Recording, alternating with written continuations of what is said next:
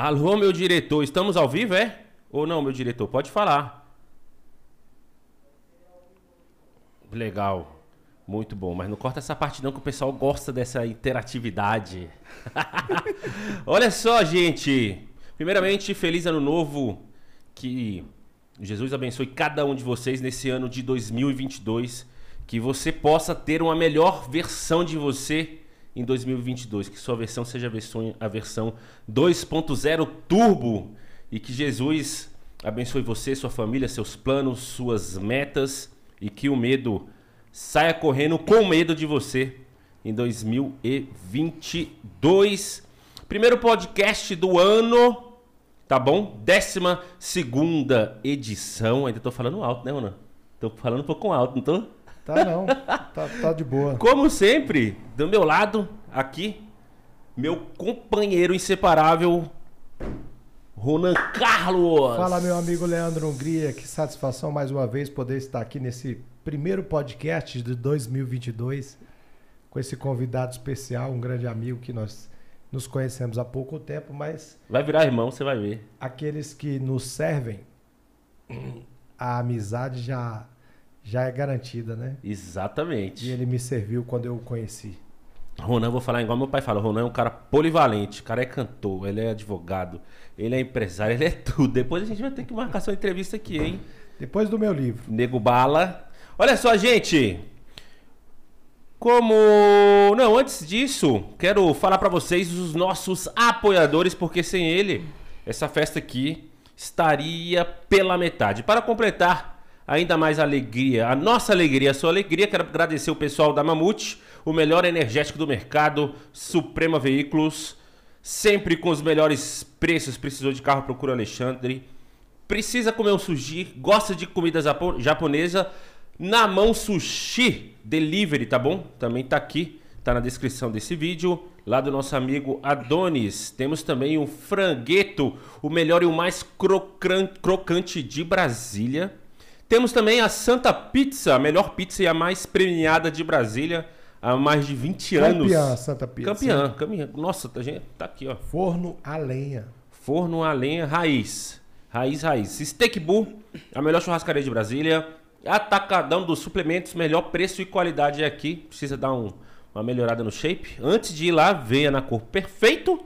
E depois, com a receitinha na mão, o que você precisar, você vai lá na no Atacadão do Suplemento. Como eu falei, academia. Academia Corpo e Saúde do nosso amigo Robertinho Oliveira. Robertinho. Grande abraço, Robertinho.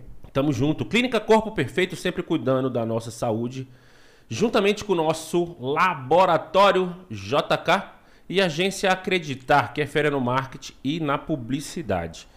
Gente, seguinte, hoje eu tô com uma fera aqui no nosso primeiro programa de 2022, 12 segunda edição.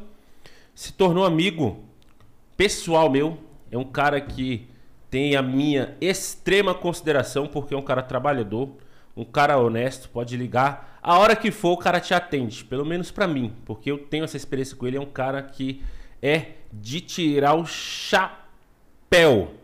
Na verdade, ele é um churrasqueiro. Antigamente o pessoal falava, ah, churrasqueiro dava aquela, aquela galera, né? Tipo, de final de semana tal. Hoje não. Hoje o tal do churrasqueiro ficou, digamos aqui, daqui a pouco a gente tira essa dúvida com ele. Ficou um, um trem mais gourmetizado. Ou seja, ele não é só um churrasqueiro, ele é um churrasqueiro BBQ das celebridades. Já esteve juntos e servindo Gustavo Lima, Israel Rodolfo, não, Israel, Israel Novaes, Hungria, João Bosco Gabriel, Bruno Marrone, Douglas Vegas, o Ninja e entre outros. Outro detalhe importante, batedor do recorde do maior churrasco do, do mundo. mundo. É muita carne, né? O, é o cara, mano. É o cara, velho. É a primeira é vez que cara. eu converso com alguém que, que tá no Guinness Book. Guinness Book. Guinness Book. Olha só. Ele, em apenas 8 horas, ele serviu 23 mil porções de carne. Daqui a pouco ele vai dar o número exato. De carne bovina durante o evento realizado na cidade de Goiânia. Sendo servido, servido mais de 40 mil, 40 mil pessoas no evento. Tô falando nada mais nada menos do que meu amigo Dom Vitória, Dom seja bem-vindo. Seja bem-vindo.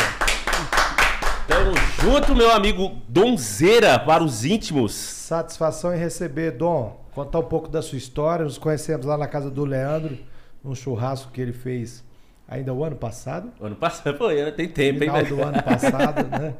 E o Dom estava lá já é, pronto e aposto para nos servir e batemos um papo lá, fizemos uma amizade e eu falei que queria contar a história dele aqui no podcast, porque esse podcast a gente conta histórias sobre empreendedores, sobre superações de vida, sobre, sobre artistas que superaram suas dificuldades na vida.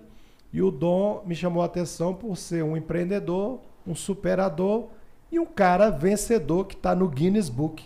Não é para qualquer um, não, né, Dom? Rapaz, não é fácil não, O viu? cara que veio lá de Taguatinga. Lá de, lá de Itaguá. Cara de Itaguá, York City pura. Nascemos e criamos lá em Taguatinga, né, galera? Donzão, antes do churrasco não foi. Você nunca pensou, acho que, em, em ser churrasqueiro. Pelo que eu te conheço, você trabalhou. Você cresceu numa oficina, teve Cresci restaurante, oficina teve- mas conta do, do início. O que, que você fez na vida? Então, a nossa vida começou com oficina mecânica. Vocês meu pai é mecânico. Seu pai é brasiliense? Não. Meu pai é mineiro, né, lá de Uberlândia, chegou em Brasília em A 1957. Uberlândia veio inteira e Uberaba pra Brasília, hein? Berlândia, Beraba, Araguari. O velho veio lá de Uberlândia pra cá e ajudou a construir essa Brasília velho aí, moço. Top. É o velho é trabalhador aí, trabalhou com o Nenê Constantino, trabalhou com Juscelino Kubitschek, essa galera toda aí das Que antigas. bacana. E aí, irmão, é o seguinte, meu pai, um cara fantástico, um mecânico que criou toda a família com essa oficina mecânica que existe até hoje. É dele? Dele, Top. hoje meu irmão que toca a oficina, o Márcio. E a gente todos trabalhamos na oficina, todos os filhos homens, então somos quatro homens e duas mulheres, todos nós trabalhamos na oficina, os homens, Como é que chama a oficina do seu pai? pai e filhos. Pai e filhos? É, Que mecânica bacana, pai e mano. filhos, lá na QNJ. Você foi lá de Geralmente- Itaguá, você sabe. Geralmente é difícil, né? A família dar certo no negócio e tal. Tá tudo junto, que bacana. E aí, assim, meu pai era aquele cara muito bom vivan de todo domingo fazer churrasco, irmão. Gostava do churrasquinho. Ele não aceitava trabalhar no domingo como ele não aceita que eu trabalhe no domingo. Até hoje não aceita? Até hoje ele não aceita. Ele fala que domingo é bíblico, é dia de folga, mano. Tem que domingo ficar em não é dia de trabalhar. E aí, mas a minha vida é essa, velho. Eu amo o comércio, eu amo o que eu faço, então não tem. Não Você tem... não trabalha, né? Você pratica. Não, hoje eu não gosta. trabalho, eu me divirto. Bom demais. E engorda, engorda os outros. Né? Então, essa o dinheiro paixão. é consequência. O dinheiro é consequência, justamente. Essa paixão por churrasco começou lá quando eu tinha 12 anos de idade. Nos do- aos domingos. Aos domingos, em casa, sempre meu pai fazendo, meus irmãos fazendo e eu observando. Como é que é o Chegou nome do seu uma pai, hora. Dom?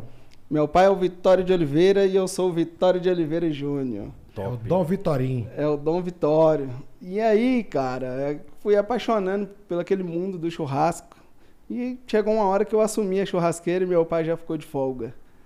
E fui indo nesse batidão, trabalhava na oficina, fazia do churrasco aos domingos, lazer pra família, Sempre. pros amigos. Sempre aos todo domingos. domingo. Você é o mais churrasco. novo, não? Eu sou o mais novo. Lá Sou naquele caçula. J. Lá na QNJ. E aí, beleza. Chegou um momento da minha vida, eu muito empreendedor, sempre gostei da revista Pequenas Empresas Grandes Negócios. Comprei uma máquina de fabricar sacola.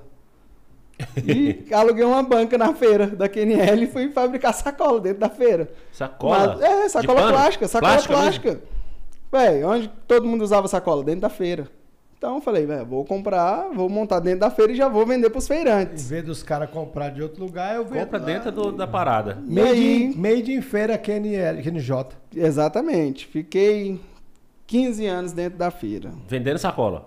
Vendendo sacolas, 7 anos. Aí abri a distribuidora de embalagem, parei de fabricar, comecei a revender, era muito mais vantajoso. Abri uma distribuidora de polpa de fruta. E aí.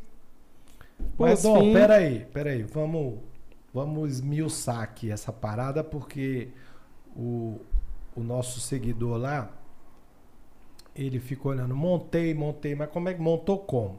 Você juntou uma grana, você foi ao Cara, eu banco? tinha 5 mil reais e parcelei você essa juntou. máquina. Você juntou Eu tinha 5 cinco mil mil reais que eu reais. juntei e parcelei a Com a máquina grana na da época. oficina que você Com trabalhava a grana da oficina, eu lembro que eu pagava 280 reais, 36 parcelas de 280 para comprar essa máquina. a de fazer sacola. Com 30 dias que eu comprei essa máquina, gente, eu perdi tudo. Eu descobri que eu tinha entrado numa fria.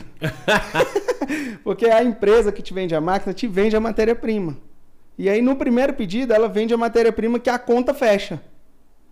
E do segundo pedido para frente a conta já não fechava, a matéria-prima dobrava o valor.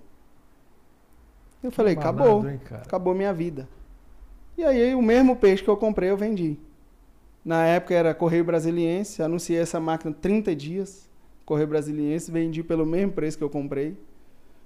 Depois de 30 dias o cara me ligou me xingando Por causa da matéria-prima. por causa da matéria-prima. E aí eu comecei a comprar sacola de grandes indústrias e revender dentro da feira. E aí aquela fábrica de sacola virou uma distribuidora de embalagem. Qual era, qual era o nome? Plastitec Embalagem está no mercado até hoje. Mas não é Já sua vi. mais. Não é minha, eu vendi ela em 2012. Continua no mesmo lugar lá? Continua no mesmo Na lugar, feira. mesma loja, mesmo tudo. Plastitec Embalagem. Plastitec Embalagem. Feira da QNJ. Lá na feira da QNL, QNJ. QNL QNJ. Nesse meio tempo, cinco anos após, trabalhando, já estava bem estruturado, bem estabelecido, me veio uma ideia. Comprei uma loja dentro da feira, comprei um box lá, a, a permissão de um box. Não tinha o que fazer, veio uma ideia. Vou abrir uma distribuidora de polpa de fruta. Mas esses cinco anos que você tá, passou lá na feira, você ganhava grana, o que, que você fazia? Trocou de carro? Cara, botou somzão, rodona? Não, isso aí não. Essa- a conta não fecha. Se você fizer isso, a conta não fecha, meu irmão. É aquela. Esse é o erro da maioria das pessoas que começam a empreender. O cara começa a empreender, geralmente não tem nem o capital para começar o negócio. Então ele vai lá, entra com um capital menor, já entra devendo. Quando entrou aquela primeira grana, ele acha que tá rico, que aquele dinheiro do caixa é Exatamente. dele, e aí começa a fazer farra. Paz, eu Começa já passei uma situação da minha vida. As distribuidoras de embalagem que vendia produtos para nós, que era, éramos pequenos, é dentro da feira do produtor, da Ceilândia. Eles vendiam no atacado. E aí chegou uma época da vida que eu passei tanta dificuldade que eu tive que vender meu carro e comprei um Fusca. E o Fusca não cabia um terço da embalagem que eu precisava para me trabalhar o dia. Era três viagens. Eu tinha que dar três viagens no Fusca, velho. Então, assim, não teve nada fácil. Nada é fácil nessa vida. irmão. Então, é o que a gente aprende e costuma dizer. Empresário pobre, empresa rica. Empresário rico, geralmente a empresa está bem pobre. Justamente. Quase sempre. Quando você vê um empresário ostentando demais, vamos ver se as- os boletos estão pagos. Hoje eu postei no meu Instagram aí hoje uma pergunta que o Danilo Gentili fez para um bilionário e falando qual o recado que você daria para um bilionário. E ele falou: se você que está aí pensando em ser bilionário e colocar os pés para cima e parar de trabalhar, pode esquecer que você nunca vai ser um bilionário. Os bilionários já não trabalham mais por dinheiro, trabalham por outra coisa, né? Então, o cara que trabalha por dinheiro, se quer dizer, você ganhou na Mega Sena, não trabalha mais, põe o pé para cima. Mas o, o empreendedor, ele não trabalha por dinheiro, ele trabalha pelo propósito. né? Sim. Então você aí mesmo, mesmo tendo dificuldade, podia, poderia ter aberto mão lá da tua empresa, voltado lá para a oficina do teu pai, mas você foi insistir ali e investindo, reinvestindo, Sim, investindo, eu, reinvestindo. eu sempre gostei muito, cara, do que eu faço, né? E quando a gente chegou naquela crise de 2008, aquela crise mundial que deu em 2008 para 2009, eu já estava no mercado há três anos. E naquele momento, o faturamento que eu tinha em um mês, eu gastei quatro meses para ter o mesmo faturamento. Isso já era de polpa já? Não, isso ainda era Embalagem. a loja de embalagem, a primeira empresa. E aí eu tive que recorrer ao meu irmão. Meu irmão é funcionário público, ele tem aqueles empréstimos consignados. Que por acaso descobrimos lá na- no churrasco do Leandro, Foi. que é um amigo meu de infância, Brasília Exatamente. pequena, hein, Maurício. E aí eu recorri a ele, cara. Esse meu irmão fez um empréstimo pra mim e para mim poder pagar minhas contas, pagar meus fornecedores para me permanecer no mercado. Então assim, agradeço muito a força dele, porque se não fosse ele, talvez eu não tinha permanecido no mercado naquela época. Tinha saído do mercado e tinha voltado para dentro da oficina do meu pai.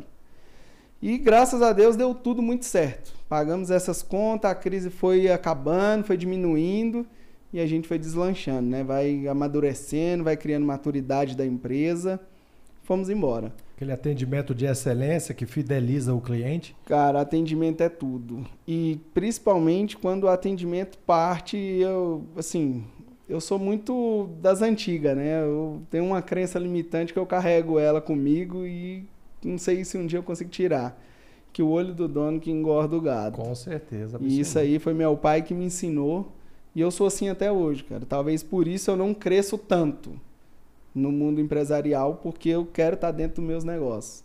Para mim, dar um atendimento de excelência e ter. A gente não cria, não forma clientes, a gente forma bons amigos. É o que eu falo sempre, né? É, o funcionário, essa geração de hoje, é, eles querem que você pague para eles a mais para eles mostrarem algum serviço. Só que o acordo do piso salarial, às vezes ele não vale o acordo do piso salarial. Sim. Eu hoje fiz várias entrevistas é, que a gente está contratando vários setores aí. Teve candidatos que não atenderam o telefone, não retornaram mensagem, marcaram de vir para as entrevistas hoje não apareceram. Então, assim, e aqueles mesmos que estão lá, os mendigos digitais das redes sociais, que estão lá pedindo emprego, estão lá pedindo ajuda, estão lá pedindo não sei o quê, é um caderno, uma, alguma coisa, paga minha faculdade. Essa, essa, essa, são, são os mendigos digitais. E essa questão do, do olho do dono engorda, quando você fala assim, você tem, tem uma parcela grande de razão nisso, mas como você falou também, para crescer, a gente tem que selecionar uma pessoa de confiança. Sim. E geralmente essa geração não quer pagar o preço. Entendeu? Primeiro você mostra o serviço. Né? Quem, quem não está junto no propósito não merece estar tá junto na hora de comer o bolo. Né? Com certeza. Então, você está você tá, você tá ali no, no propósito e você sai fora, né? você está caçando uma valorização quando está no deserto. No deserto não tem água para ninguém. Você não vai é beber é água no deserto. É desse jeito, cara. Todo mundo hoje quer ganhar dinheiro, mas ninguém quer trabalhar, véio. ninguém quer pôr a mão na massa. Não, não quer trabalhar de jeito é, nenhum. A gente vai continuar essa conversa aqui, vamos falando da história e eu vou falar para vocês o porquê que hoje eu tenho um buffet de churrasco. E, e eu não tenho vontade nenhuma de largar isso. E é justamente por conta de funcionário. E você nem por conta de mão, né? pessoas. Né? Ele não saiu da churrasqueira lá. Não, saiu não. não. Tinha, tava só o Donzinho. Donzinho tava lá? Donzinho tava lá, o cinco filho do anos. E cinco o... anos, né? Sete anos. Sete anos, Sete o Donzinho tava lá com o pai a todo vapor. É a promessa aí, é a promessa do futuro. É a promessa do futuro. o... Eu tive uma experiência no, no funcionarismo público e foi onde eu saí do funcionarismo público também. Porque dentro do funcionarismo público não existe uma coisa que na empresa privada existe que chama meritocracia. O, o funcionário público hoje, entendam, tá? Os mimimizentos. Estou falando mal do funcionarismo público. Estou falando de alguns funcionários públicos, tá? Até porque se não tivesse funcionarismo público no Brasil, muita coisa estaria parada. Está melhorando, graças a Deus. E você fazendo ou não, você vai ganhar do mesmo tanto.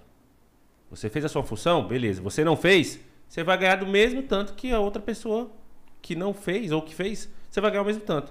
E eu saí justamente por isso. Porque um funcionário meu, eu era diretor de tecnologia, é, eu tinha uma equipe grande, grande, grande, grande, grande. O cara falou, não, irmão, não vou fazer isso aí, velho. Mas essa obrigação é, mas se eu não fizer, eu vou ganhar do mesmo tanto. Eu não quero dor de cabeça. Não dá nada. Cara, eu falei, meu irmão, não é possível. Eu não tô, eu não tô ouvindo.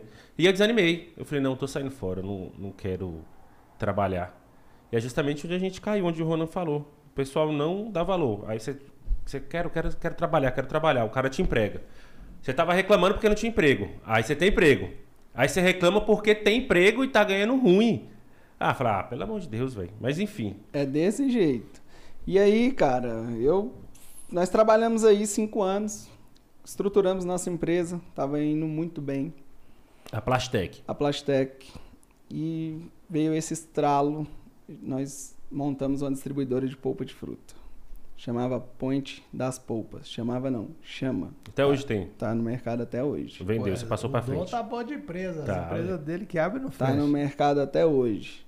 E aí chegou um momento, cara, na abertura dessa empresa, do, eu gastei 60 dias para abrir essa empresa, com fornecedores, com reforma. Com... Do dia que eu abri essa empresa ao dia que eu vendi ela, ela só foi sucesso. Que bacana. Do Eu lá na L mesmo? Lá na feira da QNL, tudo lá dentro da feira.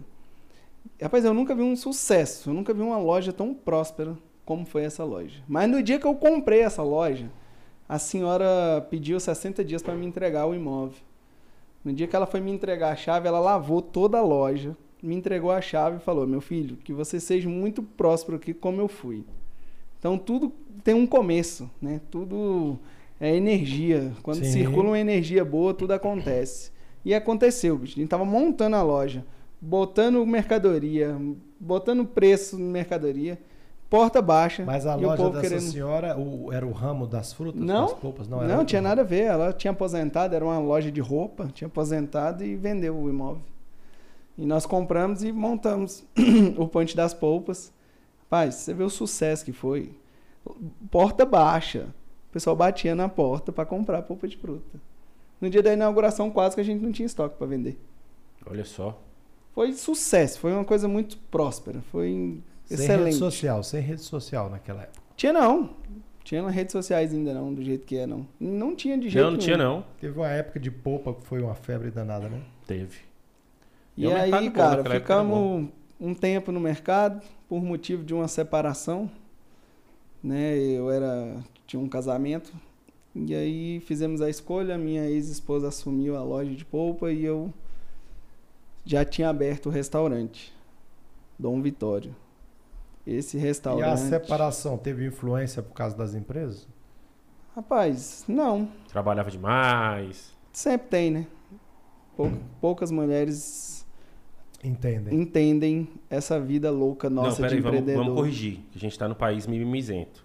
Poucas pessoas, poucos homens e Poucas poucas melhores, mulheres. Poucos essa homens e poucas vida- mulheres. É. Essa vida de, É. de empreendedor. É. Porque a vida de empreendedor é isso, meu irmão. Não tem sábado, não tem domingo, não tem feriado, não tem hora. Ou a gente faz acontecer, O salário não cai. ou É não o que eu sempre falo e às vezes a galera me critica pelo que eu falo. O meu trabalho está acima da minha família. Está acima do meu casamento, está acima da minha família. O meu trabalho, eu não abro mão do meu trabalho. Porque sem trabalho você não tem família. Não tem. Como é que você vai sustentar a sua família? Como é que você sustenta a sua Como é que família? você vai dar qualidade de Você vida tá para a sua sua mulher família? até hoje, amanhã pode não estar. E aí, como é que você faz? E o trabalho, você não pode ficar sem ele. Você- o trabalho você não separa, né? Mas eu concordo plenamente com o que Entendeu? você está falando. Então, tipo assim, às vezes a pessoa, pô, mas como é que você fala uma coisa dessa? A família fala, não, cara. Sem família, sem dinheiro não tem família. Sem emprego não tem família. Então a mulher vai te aguentar lá uma semana, duas, um mês segurando as pontas. No segundo mês, mano, pé na bunda, filho. Eu Bora. já passei por. Pedala, é ruim, moleque. É ruim. Vaga. Nossa senhora. Pedala. E foi o chapéu mesmo. Vaza. Vaza que eu quero quebrado, não, pelo amor de Deus. Aí nesse meio tempo, nós ficamos então com a Plastec Embalagem em funcionamento e a loja de polpa de fruta, a Ponte das Polpas.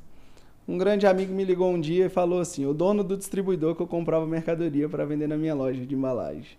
Vitório, você está vendendo sua loja? Eu falei: não estou vendendo não, mas se você quiser comprar, eu vendo. E aí na época minha loja valia uns 280 mil. Eu pedi 380 e ele falou assim: 4 horas da tarde eu venho trazer o cheque. E eu falei que pensei, tá blefando, né? Não vai aparecer. Quatro e Nossa, botou preço pra não vender. Botei vender. não vender. Toma. Quando foi 4 horas da tarde, eu tava na rua, minha esposa ligou e falou: "O Remilton tá aqui". Eu pergunto o que que ele quer. Sua ex-esposa. Minha ex-esposa. Pergunta o que que ele quer. Ah, ele veio trazer um cheque aqui. Eu falei: "Então recebe aí, ui". Aí eu falei, recebe e fala que eu tô chegando aí. Cheguei lá, falei, como eu falei, eu não tirava nem o dinheiro que tava no caixa. Porteira fechada. porteira fechada. Só ia tirar meu notebook, meus pertences, meus documentos. Ele falou, não, isso era sexta-feira. Ele falou, não, pode trabalhar o final de semana inteiro aí, terça-feira eu- venho buscar a chave da loja. Na terça-feira eu entreguei a chave da loja pra ele. Correu pro banco. Não, não, tinha, não. Ele não tinha, ele não tinha problema não. Tinha furo, não. O, o homem é, é ponta firme. Até hoje é ponta firme. Rapaz, essa venda dessa empresa eu caí numa crise de abstinência de trabalho. Ah, mas peraí, antes de falar da abstinência, até hoje ele é dono da Plastec, não? Já vendeu ele outro? vendeu, Vendeu. Ele vendeu. Ele vendeu para um funcionário dele. Top. Rapaz, eu chegou um momento que eh, não me cabia dentro da, da, da Ponte das Polpas. Porque a minha ex-esposa que tocava lá. Desde então, e eu tocava a loja de embalagem. Não tinha o que fazer. Eu fiquei doido. Dinheiro na mão e vendaval. Cheio de dinheiro, sem saber o que fazer, nunca deixei de trabalhar na minha vida. Uma semana que eu não trabalhei, eu já fiquei louco. Aí dormi, acordei e falei assim: vou abrir um restaurante. E abri o Dom Vitório, velho. Que também foi outro sucesso na minha vida. Lá na feira. Foi outro sucesso? Não, é sucesso até hoje. O pessoal da feira já falava, lá vem ele de novo. É na feira? Foi na feira? Dentro da feira. Caraca. Não, e eu fui presidente da associação da feira quatro anos ainda. Olha. E aí abri o Dom Vitório lá, rapaz. Self-service. Self-service, um restaurante self-service e à la carte. Não era focado em churrasco, era em comida caseira. Não Porque tinha nem churrasco- churrasquinho? Não, churrasco todo mundo faz. Comida caseira você não encontra, você almoçar todo dia. Não. Eu arrisco dizer que eu tenho um cliente, o Marcelinho, que até hoje eu vejo o carro dele, eu passo lá sempre na porta da feira lá, que meu pai mora na rua da feira. Até hoje eu vejo o carro dele lá na hora do almoço. Esse cara do dia que eu abri até então, ele nunca deixou de almoçar lá nenhum dia Todo dia. todo santo dia.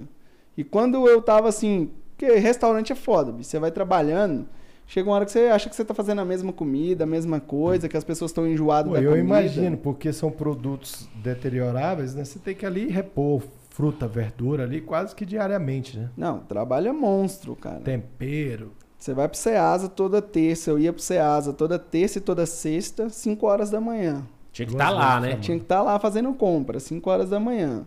Depois você vai para atacadão, é fazer compra em distribuidor, é, é muita coisa. Serviço de restaurante não é para qualquer pessoa.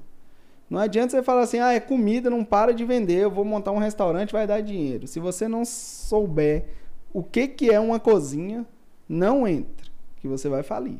Dó, uma curiosidade. O Robertinho da Steak Bull, né?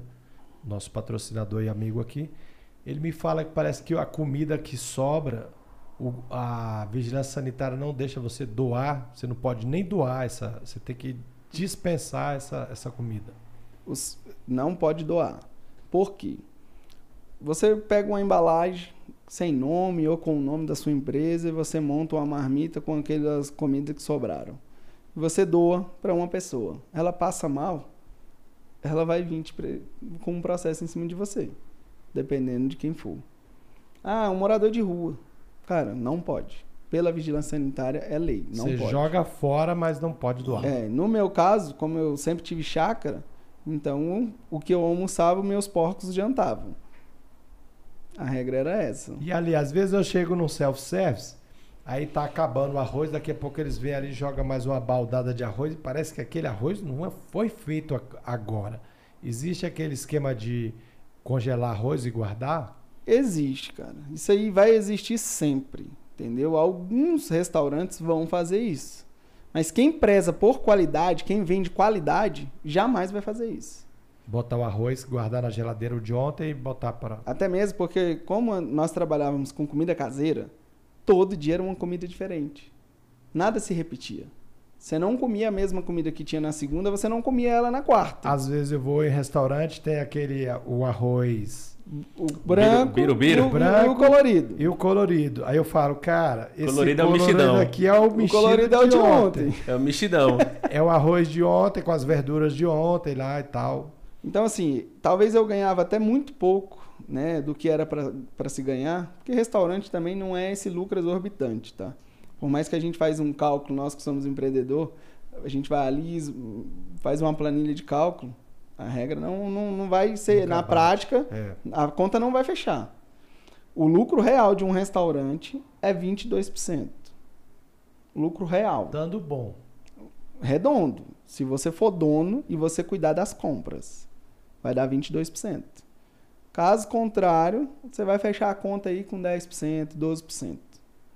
Essa é a regra de um restaurante. Uma churrascaria igual a do Roberto, a Steak Bull, ele vai ter uma margem ali espremidíssima para dar 20%. E agora tá com promoção E no jantar tem? da Steak Bull, né? Tá. R$ 69,90. Tá muito barato. Promoção no jantar lá. Cara, uma churrascaria daquela 69,90 é de graça. Cara, e É vou te muito. falar, eu vou na Steakbull quase toda semana. Por quê? As opções que tem lá, você tem. Quando o Roberto estava montando essa estrutura, eu, falei para ele, falei, Roberto, por que, que você não separa? Aí ele botou o sushi num setor, Isso. colocou massas no outro setor, veio a parte do buffet e o churrasco, né? Então, toda vez que eu vou lá, a maioria das vezes eu vou para comer sushi, né? Porque eu ia muito ali no, no na 203 ali que mudou, Ni- Nippon? Na- Naso, não era? Era dele? no sumô. Eu ia muito no sumô. Cara, mas era uma fila. Primeiro você tinha um- o self-service, você ia lá, os pratos, eh, comida chinesa, você ia lá, se servia. Aí depois aí passou a pedir, pedir porção, você pede a porção. E aí, é, lá na Steakbull não, cara. Você chega lá, você se serve sushi à vontade, o tanto que você quiser. É, depois, se você, aí você quiser comer o camarão, tem a parte lá do camarão, a parte do bacalhau. É, depois, se você quiser comer churrasco, você come. Então, cara, você pagar R$ 69,90 no jantar lá, comer sushi à vontade. E o sushi dele é bom. Geralmente, o sushi de churrascaria não é muito bom, não é fresco. O dele é fresquinho. É, tem as massas lá, todas frescas também, muito boa a parte de massas dele. E a parte de churrasco, que é a líder em Brasília, campeã em Brasília. Então, por R$ 69,90, é possivelmente. R$ 69,90, tudo isso aí? Ei, Barato. vamos lá, galera. Steak Bull. Eu vou ter Ao que ir lá essa semana, porque Pier 21. não tem como não, mas R$ 69,90? Eu vou lá no, no- Eu ia no Sumô, ficava na fila. Pagava. uma- Pagava, na época era 90 e alguma coisa lá, pra ficar pedindo toda hora um pratinho Ah, não. e só sushi. Não, cara, vou na Steak Lá você serve à vontade, à você vontade, levanta, você serve. come à vontade, carne lá é de primeira, né? É, quando o Roberto inaugurou a Steak Bull, ele pegou toda a equipe e os fornecedores da, da- do Porcão e deu continuidade. E a qualidade da, da Steak Bull não- é a mesma do Porcão. Não, vou fazer uma visita lá, vou conhecer. Eu não tive o prazer de ir lá ainda. Vamos Cara. no jantar aí, no jantar, mais Vamos. barato. É, no jantar. 69 né? isso tudo, você tá louco, velho. Bom demais. Vou ver se o meu doutor aqui vai liberar pra mim lá, né? Comer um churrasquinho, né? É, tem que perguntar aqui pro Eu só faço, né? pai eu só faço, eu não como. É isso, vamos levar o Dom para comer. Ele merece. Merece. O Dom já serviu quantos churrascos e nunca foi levado numa churrascaria. Pois é. Ao 61 Podcast vai levar o Dom. Aí, tá vendo, né, Aí, ó. bicho? 61 Podcast vai levar o Dom Vitório lá na Steak Bull pra comer um churrasco. Sexta-feira, né? Sexta-feira. Pronto, Ei, sexta-feira. agora. Leandro. Sexta-feira. Tá vendo, bicho? Você nunca fez isso, ó, Ronan. Como é que não? Eu, tô, naquela eu pressa. sou sócio do Ronan, estamos fazendo. É, junto. Tamo junto. Tamo junto aqui, pô. Desses, dessas três empresas que você teve, a Plastitec, Ponte das Frutas, Fonte das polpas. das Polpas e o Dom Vitório Restaurante. Qual te deu mais grana? Dom Vitório. Dom Vitório? De Volume. lucro. De lucro. Líquido foi o Dom Vitório. É, Dom Vitório já chegou a dar 40 mil reais líquido mês. Mas o que deu mais trabalho também foi o Dom Vitório. Não, você trabalha de segunda a segunda, cara. Eu tenho um filho de 7 anos, 4 anos da vida dele, Tava no restaurante. eu nunca passei um domingo com meu filho. Caramba. Segunda a aí- segunda. Chega um momento da sua vida que você começa a analisar até que ponto isso vale a pena. Né? E aí eu já estava tendo muitos sabores com funcionário. Nós tínhamos 18 funcionários no Fala aí. Ronan. Bem-vindo ao clube. Fala aí. Bem-vindo não, saí do É clube. a pior parte, né? É a pior parte. Cara, chegou um momento que Quantas não... pessoas na equipe lá? Tinha 18 pessoas, cara. A gente tinha 18 colaboradores. Chegou um momento que eu não consegui mais administrar isso. É, o- é uma coisa que hoje eu tenho uma experiência muito grande. Eu tenho vários cursos aí na área de administração e principalmente em análise e planejamento financeiro. E isso me trouxe, cara, um aprendizado de você nunca deve crescer mas nunca pode dar um passo maior do que a sua perna. E eu cresci muito o meu restaurante de uma forma que eu não tinha ainda maturidade para isso, Pra administrar esse tamanho todo. para administrar um tamanho de restaurante do que eu tinha. E aí eu me perdi. Eu falo que hoje isso veio como aprendizado. Naquele momento ali da venda, que foi exatamente dia 28 de dezembro de 2017, quando eu vendi o restaurante, e até fiz um anúncio muito engraçado. É, na época eu botei o um anúncio lá e falei: não estou vendendo porque estou falido e nem quebrado. Estou estressado. Não aceito proposta indecente. Por conta dos funcionários. Por conta de funcionário. Eu vendi a minha empresa por conta de funcionário. Porque eu não dava conta mais de gerir a minha empresa. E aí contratei um gerente, que vários amigos empresários falou para mim, contrata um gerente, contrata um isso, contrata aquilo. Tirei um cara que era administrador do atacadão, do mercado atacadão. Sim. Paguei o dobro do salário que ele tinha lá. E não deu conta. Não, primeiro que o meu faturamento de 40 mil, no primeiro mês ele jogou para 4. Porque ele não deu conta de fazer compra.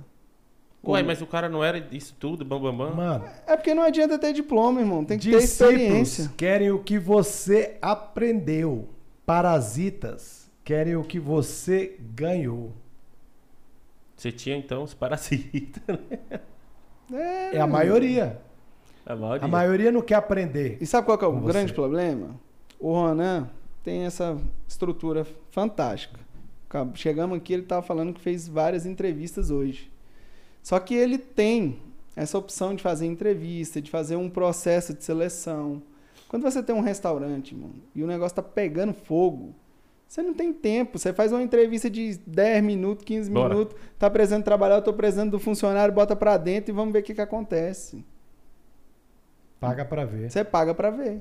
E aí, quando você paga pra ver, você vai ter as duas coisas, ou bom ou ruim. Cara, e eu vou te falar. O empresário tem dias ruins, mas pior do que os dias de pagar impostos, eu acho que não tem o dia pior. É o Tem dia não, que velho. você paga imposto, cara. E aí você sai pela rua e vê aqueles caras ali à toa pedindo dinheiro, parado no sinaleiro pedindo dinheiro, tá ali no estacionamento do carro te extorquindo, né? Tem uma viatura de polícia, às vezes tu vai dar uma parada rápida no carro, tem um estacionamento privado, às vezes dentro do shopping, você vai lá, é, paga dois reais, três, cinco reais. Se você parar lá fora e der um real pro cara, o cara te xinga. É, não pode ser um real mais não. O cara te xinga. Então, quer dizer, se você. O, o empresário que é dono do estacionamento dentro de um shopping, emite nota fiscal, gera emprego, cobra lá 5 reais pra você estacionar dentro do shopping com toda a segurança, te dá, segura, te dá um seguro. Se acontecer alguma coisa com o teu carro lá, ele é responsabilizado e ele te indeniza. O cara lá do lado de fora, se você der um real, ele te xinga. Não paga imposto, não gera emprego e tá ali te praticamente te extorquindo. Não, se você não der nada, Arreta Ave o carro. Maria. Esses dias eu tava contando pro Leandro. Foi o ano passado, eu fui levar meu dog num veterinário, encostei ali no sudoeste. O cara chegou, mano, mas ele chegou assim, chegou chegando. E aí, chefe, bem vigiado, compra ali uma lata de, de leite em pó pra mim. Ele não pediu, ele falou, tipo, mostrou o mercado, falou, compra uma lata de leite em pó. Eu falei, cara, eu tenho 1,80m, mano. O cara falou daquele jeito comigo. O que que esse cara não fala com uma mulher de 1,55m, 60 meiga, franzina, aqui? Como é que ele não põe pressão em cima dessa mulher? E o povo cai. E a pessoa vai comprar, porque Compra, fica com mano. medo. Aí tu imagina, o cara aborda acontecer? 50 pessoas, 100 por dia. Se ele levar 20 latas de leite em pó, custa hoje acho que é 19 conto, 20 conto uma lata de, de leite em pó. Se ele levar 20 latas por dia e vender lá na quebrada dele por 10, por 12, quanto que esse cara fatura por dia? 240 reais. No Fora dia. o dinheiro que ele ganhou. Fora a grana da vigiada de carro. E aí quando eu saí, ele veio em cima de novo, né? E aí eu falei pra ele, falei, cara, você ainda não decidiu o que que você é? Você é mendigo ou você é trabalhador, vigia de carro? Eu tô pedindo. Eu falei, cara, tu não tem uma unha encravada, tá pedindo por quê, cara? Tu não tá trabalhando? Tu vai receber tua grana aí, é teu suor. Deus vai te honrar. Tu pega tua grana e compra leite em pó. Que tanto de leite em pó é esse que tu precisa? Então, a são, esse dia que tu paga o imposto é o dia que você sai na rua querendo brigar com todo mundo. Né? Porque É além, além disso, de, de, de Porque tu sabe que você que sustenta uma parte da população. O empresário sustenta uma grande parte da população. Sim. Uma grande parte do servidor público. Se não, a totalidade, né? Porque eu canso de ver entrevista do, do, do, do, do pobre ficar falando que o rico não paga imposto. Ah, esses caras não pagam. Como é que não paga, mano? Tu tem um carro bom, tu paga 10 vezes mais imposto. O Com IPVA certeza. é mais caro. Tudo, tudo é mais caro. Tudo o é mais seguro é caro. mais caro, o IPVA é mais caro. Tu tem uma casa maior, teu IPTU é mais caro. Entendeu? Então tudo, tudo pra pessoa é mais caro. E trabalha muito. Quem trabalha muito é a meritocracia. Quem trabalha muito ganha mais.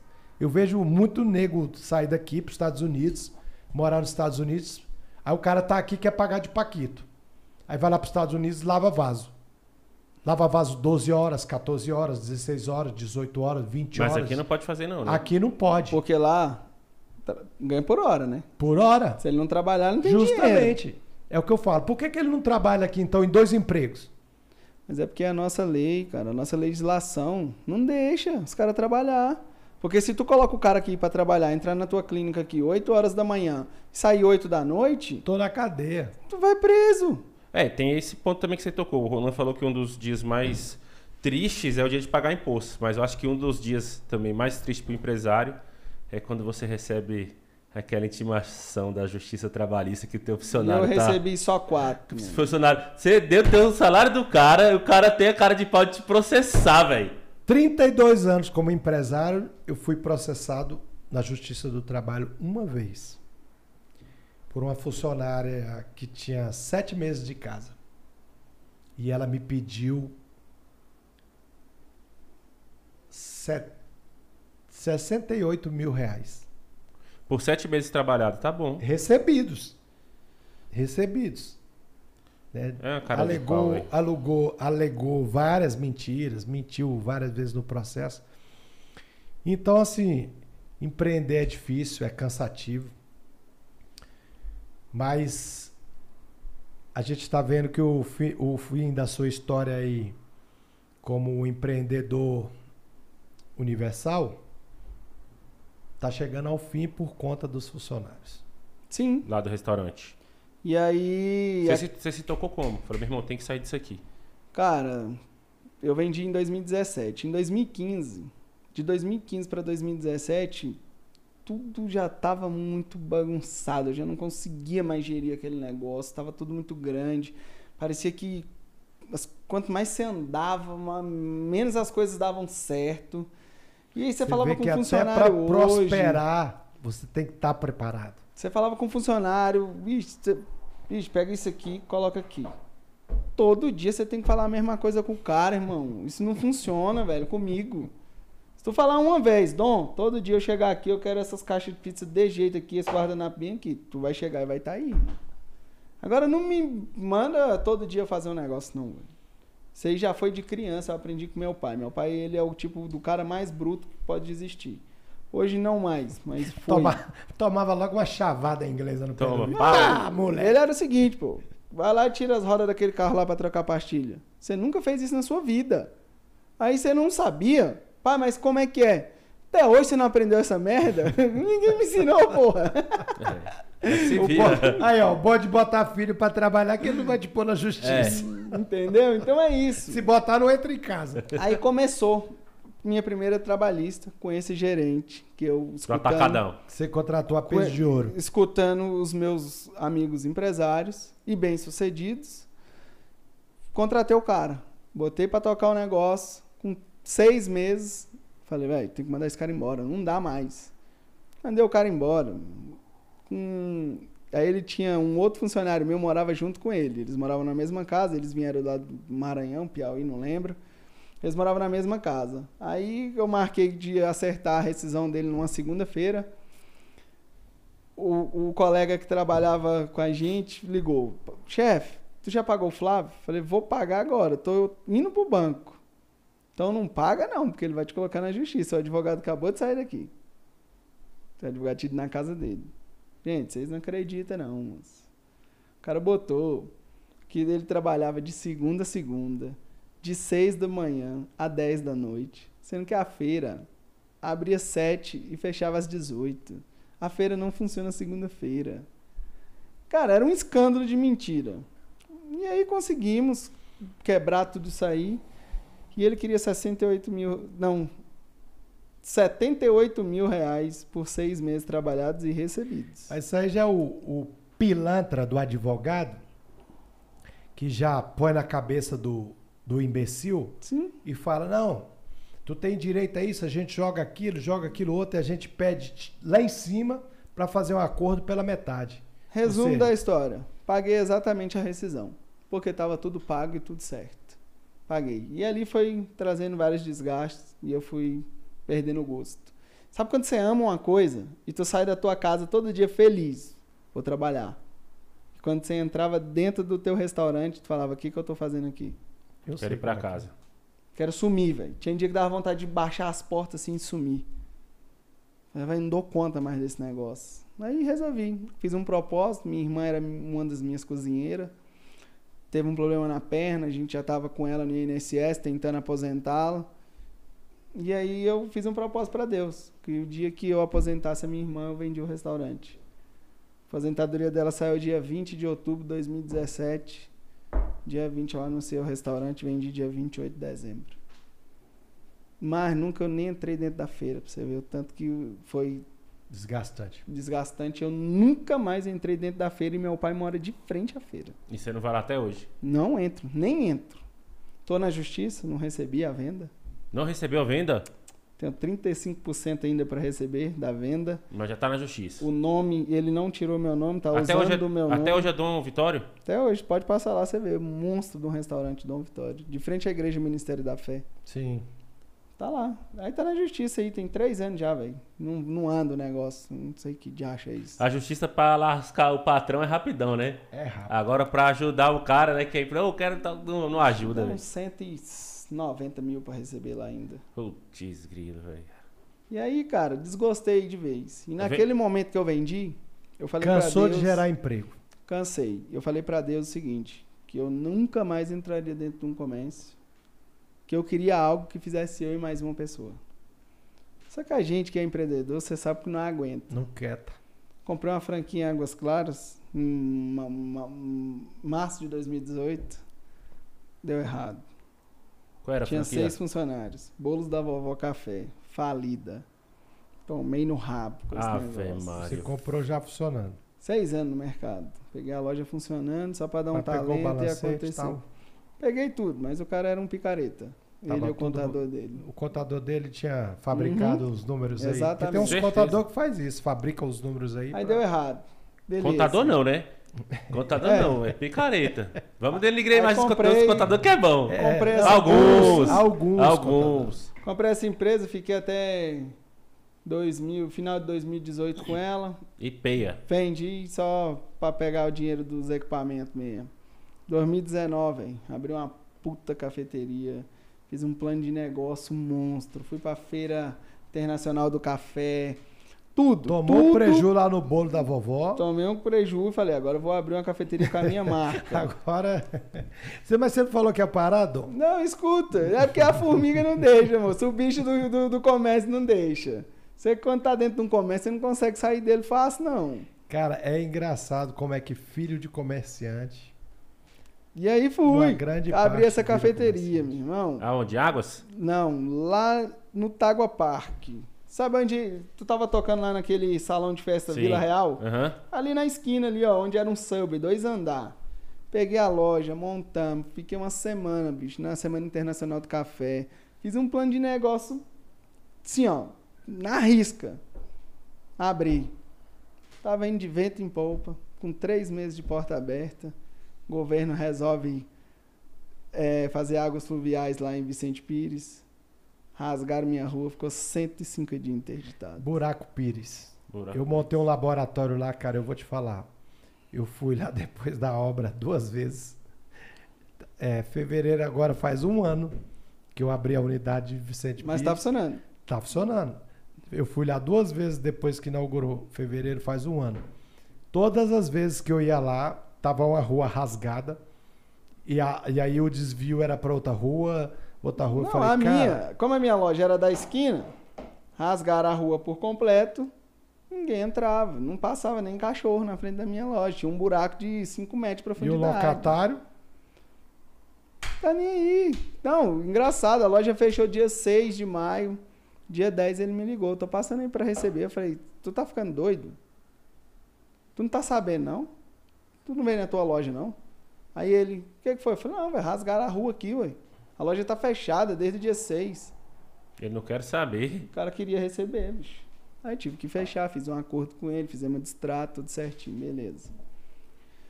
Aí, não tão contente, tava falido, juntei com mais dois amigos, falido também, que mexia com construção civil em Águas Lindas, o governo parou de pagar aquelas casinhas, não tinha mais dinheiro, tinha Que nada. tava todo mundo no Minha Casa Minha Dívida. Exatamente. Rapaz, monta. Todo mundo virou construtor. Compramos um ponto de, de restaurante lá na Sandu Norte, frente ao colégio CTN.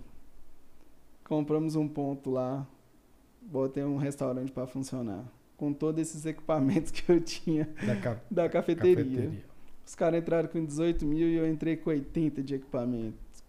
Com 15 dias eu vi que aquela sociedade não ia prestar. velho. Ninguém entendia nada de restaurante, só eu. E ninguém queria fazer Dom virou por onde. empregado. De novo.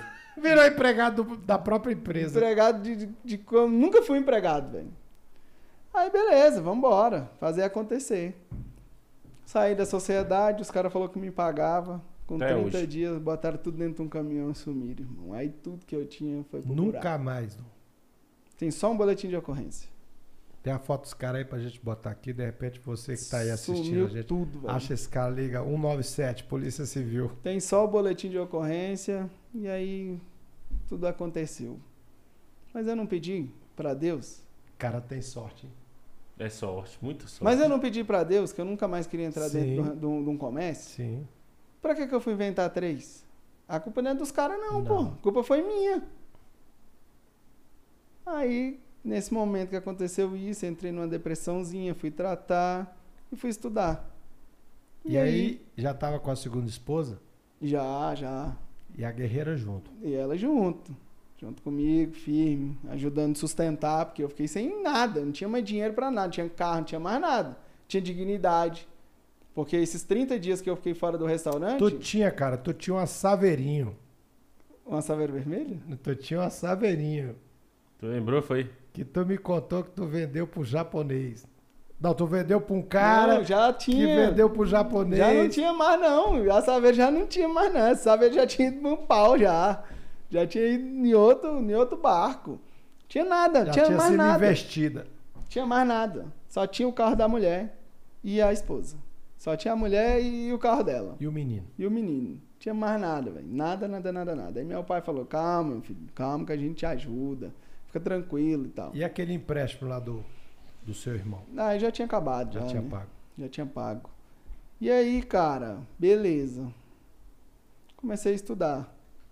Aí fui pro mundo do churrasco, isso em 2019, meados de 2019. Começou a estudar sobre churrasco. Isso, voltei a estudar. Lembrou a dos finais de semana lá com cursos. seu pai. O Domingão. churrasco estava bem em evidência. São Paulo, Brasília estava chegando, que ia ter o Festival Brasas aqui em Brasília. E eu já brincava com pit smoke dentro de casa, que um amigo tinha feito um pra gente brincar. Explica pra galera o que que é um pit smoker. Galera, um pit smoke é uma churrasqueira americana. Quem entrar no meu Instagram aí, Dom Vitório BBQ, tem ela lá, um azul com as listras brancas. Em 2016 eu comecei a brincar com a, com churrasqueira dessa no quintal da minha chácara. Foi chegar no Brasil a primeira empresa em 2017. Exatamente dezembro de 2017 a Kings Barbecue chegou no Brasil. E em 2016 eu já brincava na minha chácara com isso. Só que brincar, era hobby. Era o dia que tinha uma folga, a gente fazia uma costela, fazia um negócio pra brincar. E aí começou, cara, ficar muito em evidência. Esse mundo do churrasco, esse mundo maravilhoso que é o churrasco. E eu comecei a estudar. Comecei a fazer cursos com chefes renomados. Vários chefes vieram a Brasília ministrar cursos. Cursos não, workshops de um dia. E aí veio o Brasas, Festival Brasas. Eu conheci o Wesley BBQ, tem um Galpão 020, ali BR 020. Foi o cara que me deu a primeira oportunidade no mundo do churrasco. Pedi pra ser voluntário dele, ele era o único cara. Pô, tu pediu pra ser voluntário? O cara Pedi. é humilde, velho. Eu pedi pra ser voluntário do Pô, é cara. porque você é da geração dos anos 80, né, mano? Sim. Porque se tu fosse da geração dos anos 2000, você ia pedir o cara pra te pagar pra, pra ele te ensinar a fazer o Não. churrasco. Seu trainee. Eu- Quer que eu seja seu trainee? Eu pedi pra ser voluntário dele no Brasas. Ele falou, beleza, chega três horas da manhã.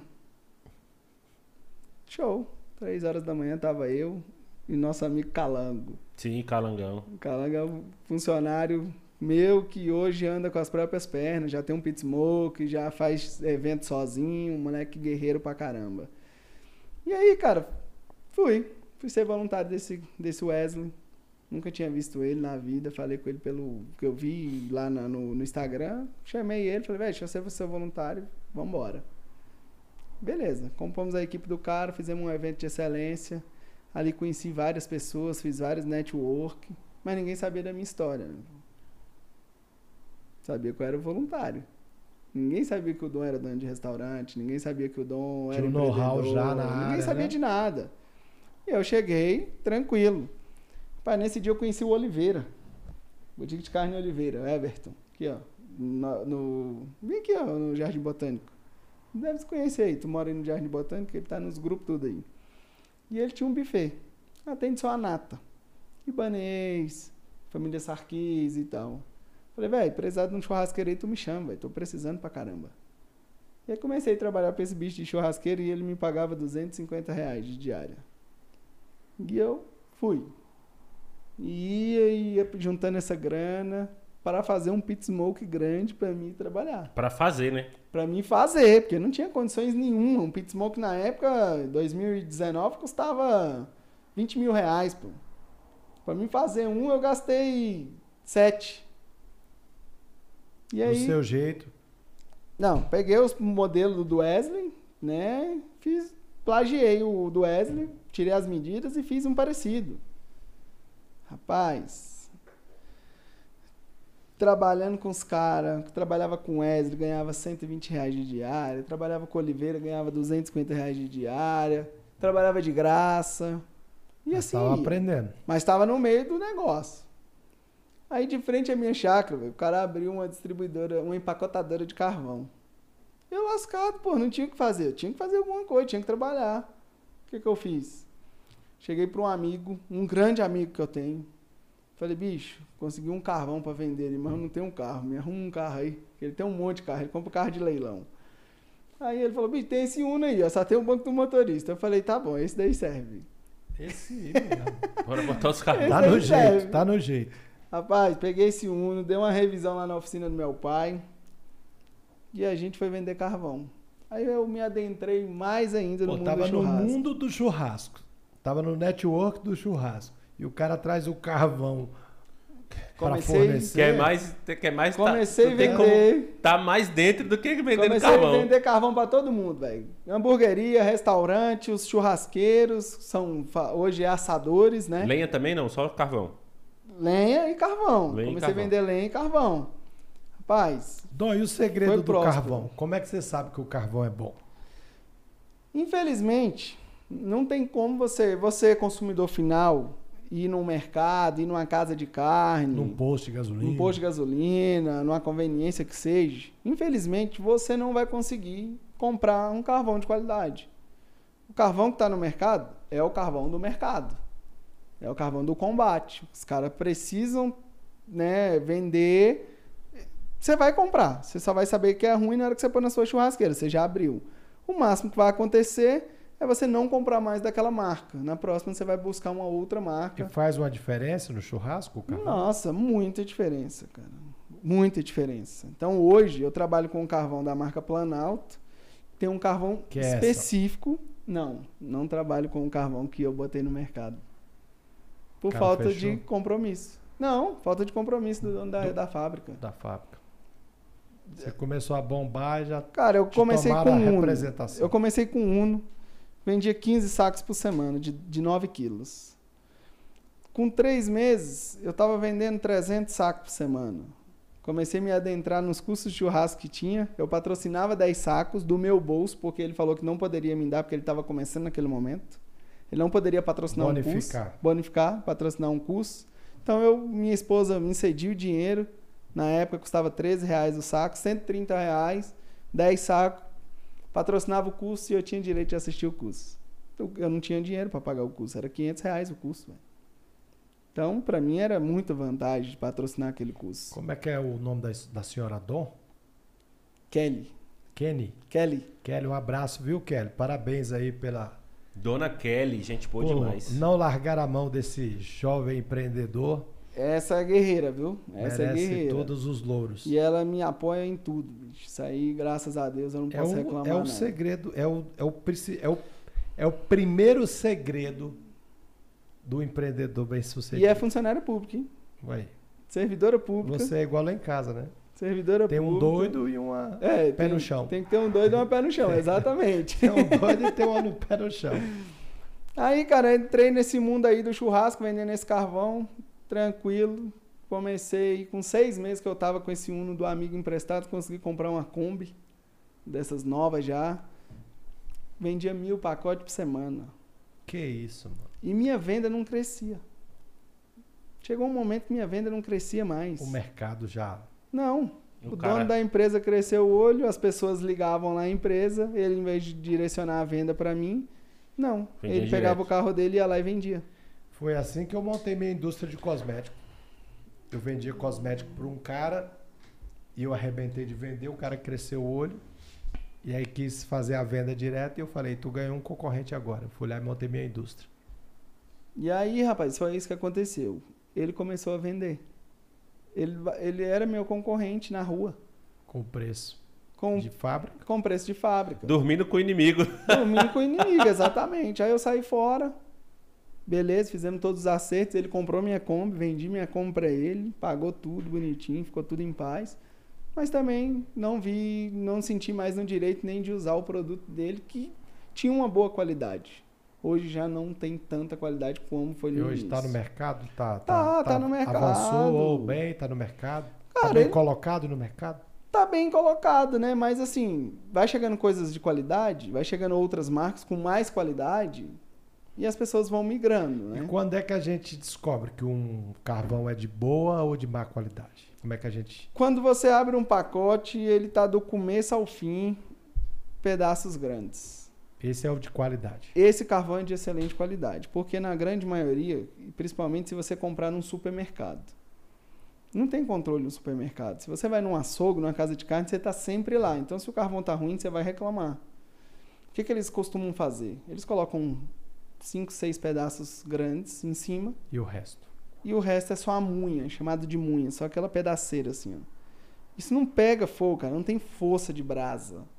E aí você não tem um churrasco de boa qualidade. Você nunca vai fazer um churrasco de boa Interfere qualidade. na, No calor, no calor e na no, fonte de calor, você no- precisa de uma fonte de calor muito boa. no gosto. Não, no gosto não. Não? No gosto não vai influenciar, vai influenciar no tempo, né? Porque ele vai demorar muito mais, te dar uma fonte de calor. O churrasqueiro vai se fuder ou não, né? É, o churrasco ele vai, vai se enrolar todinho, porque se, pô, se você tem marcou um compromisso com a galera, 8 horas, vamos fazer um churrasco aqui, 7 e meia você for acender a churrasqueira, você tá enrolado. Os pituquinhos, Vai queimar com maior facilidade, porque os pedaços são pequenos. você acende o carvão com o quê, Dom? Eu acen- hoje eu uso o acendedor. Acendedor que vende no mercado. Tem um acendedor que ele parece um palito de palitão, fósforo. né? É um palitão mai- maior. Ele é serragem prensada com... Acho que tem um querosene nessa serragem prensada. E aí ele tem aquela ponta de fósforo. Então você risca, coloca no meio do carvão lá, bota uns carvãozinhos em cima. Bem mais seguro. Muito mais seguro. Não, não aconselho a galera usar álcool, Gasolina. gasolina, nada que seja líquido inflamável. Quer acender? Não tem um acendedor? Acende com óleo. Eu tenho um tio meu, quando ele vai fazer churrasco, eu achava engraçado que ele colocava o, o carvão na churrasqueira e ele tinha um botijão de gás com um maçarico, né? Sei. E aí ele tss, tá, e colocava lá e já O rapidinho pessoal usa muito isso na pegava roça, a né? brasa. O pessoal usa muito isso Rapidinho na roça. pega, né? Rapidinho pega. Hoje, o mercado já oferece um acendedor elétrico. Você compra nas, nas casas especializadas, na Leroy Merlin você acha, na internet, essas casas mais especializadas aí, você tem uma, é uma resistência. Que aí você coloca ela lá no, no meio do carvão, liga na tomada e rapidinho seu carvão acende também. Bacana. Mas não tem nada disso. Pega um papel higiênico, faz um conezinho, bota no meio do carvão, óleo de cozinha, Show. chama fogo. Esse é o segredo. Dicas do Dom. Dicas do Dom Vitório. Aí é fácil, menino. Ô, ô, Dom, muita gente. Você é, muito, você é muito conhecido aqui em Brasília. Depois dessa No história Brasil, toda. né? O Brasil todo. O cara, o cara já, já fez churrasco pro Gustavo Lima. Hungria, Gustavo Leandro Lima. Hungria. Leandro, Leandro Hungria. Hungria. Leandro Ronan. Hungria. Ronan. Ronan Carlos. João Lucas e Marcelo, João João, Lucas e Marcelo, Bosco e Gabriel, João Bosco e Gabriel, Dalmi Júnior. Israel Novaes. Tem uma galera boa Beluco. aí. Beluco. Beluco. E aí, é, Léo Moura. um dos seus produtos. Renanzinho Bolsonaro. Renanzinho Renan Bolsonaro. Léo Moura, jogador do Flamengo. Fizemos um churrasco Já fez da casa do Lúcio? do Lúcio ainda. Não, ainda não. Ainda não? Ainda não tive esse prazer, não, mas em breve a gente chega lá, né? Chegar, Vai. dia- acho Nós que vamos é, trazer o Lúcio aqui no podcast. primeira semana de fevereiro ele disse que vai estar aqui conosco. Chegando no Brasil, ele tá aqui. E aí, ô, ô, ô, Ronan, já falando um pouco da história de empreendedorismo aí do Dom e tal, daqui a pouco a gente conta a, a, a, a continuidade depois do carvão. O pessoal te conhece bastante um produto que você vende, que é o tal do arroz.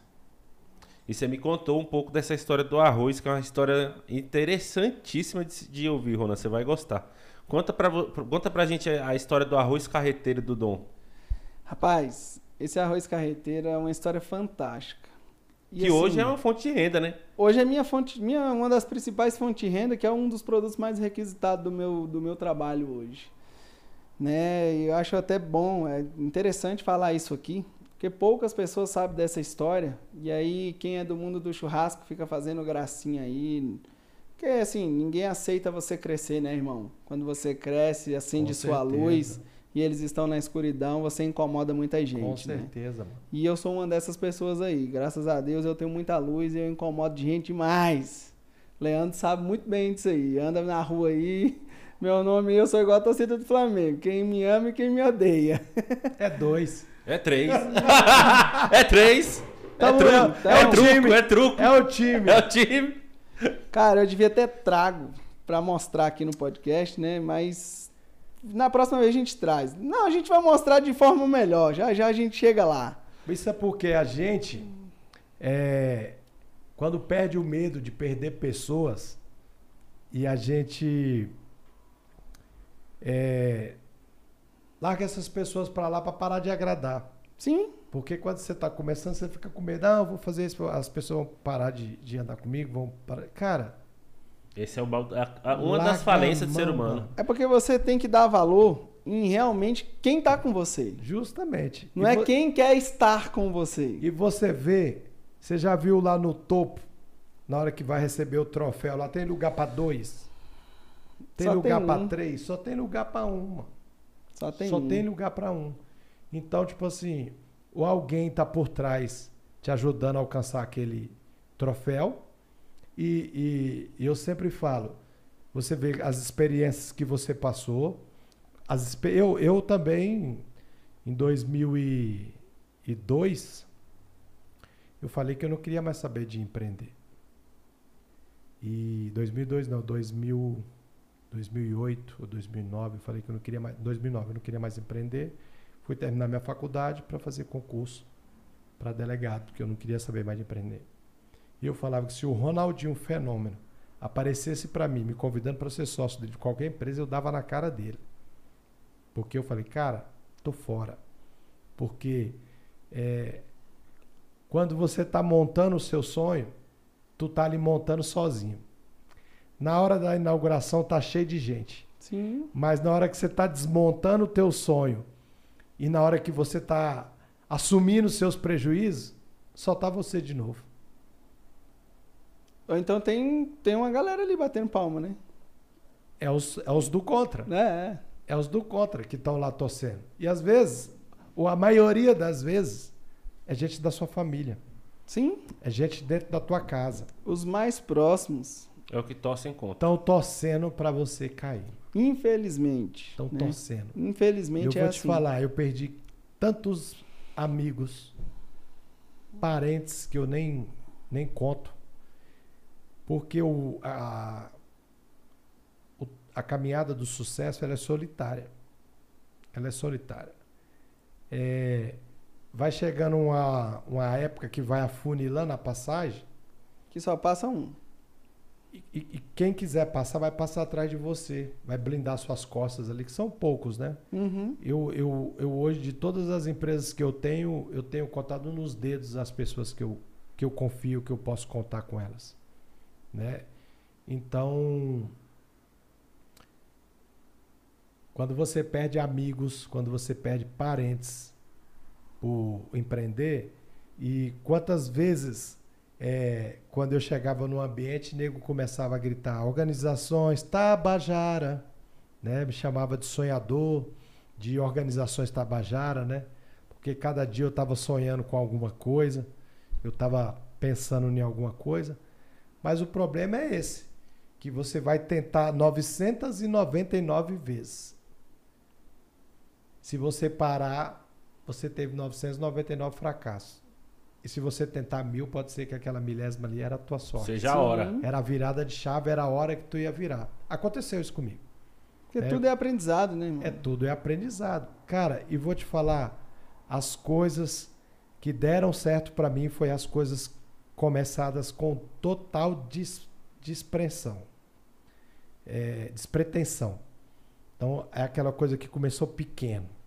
Toda vez que eu quis começar grande, deu errado. É, meu churrasco. Quando você quis começar pequeno, ca- como eu comecei a minha clínica, eu atendia o telefone, eu marcava as consultas, eu lavava o chão, eu lavava o banheiro, eu dava ficha, preenchia as fichas de anamnese dos pacientes, eu recebia, eu pagava, eu marcava, eu agendava, eu servia café, eu servia água.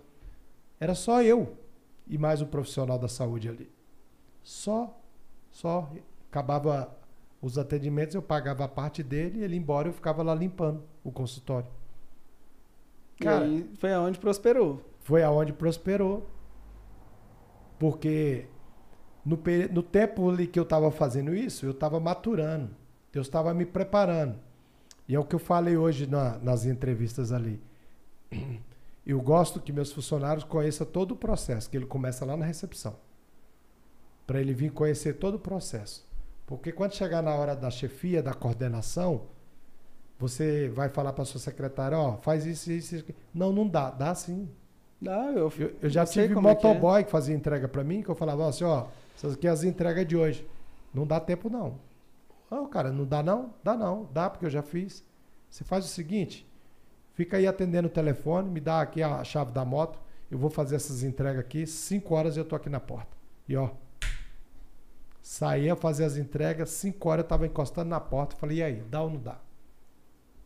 Porque se tem uma coisa que eu gosto é desafio. E vou te falar, hoje eu tenho 18 empresas. Se precisar de eu voltar para recepção, eu volto. Atendo o telefone. Faltou um funcionário, não tem ninguém. Sento lá e atendo o telefone na boa. Com todo prazer, com toda a alegria do mundo. Isso não eu vai me não rebaixar, não, me envergonhar. Nada, nada, nada, nada. Nunca tive esses problemas, Ronan. Nunca. velho. Porque quem veio de baixo e tá em cima, mano, você tá vestido. Entendeu? Então, quando eu sou um cara desprendido de tudo.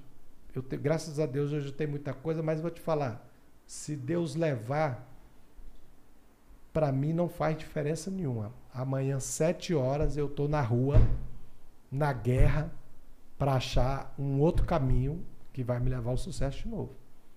Então o problema não é empreender, o problema é você cansar de empreender. Sim. Entendeu? Às vezes o cara vai cansar. Na 999 vezes o cara desiste, o cara cansa. O Leandro teve uma frustração empreendendo. E eu falo pra ele, calma, bem. É assim mesmo.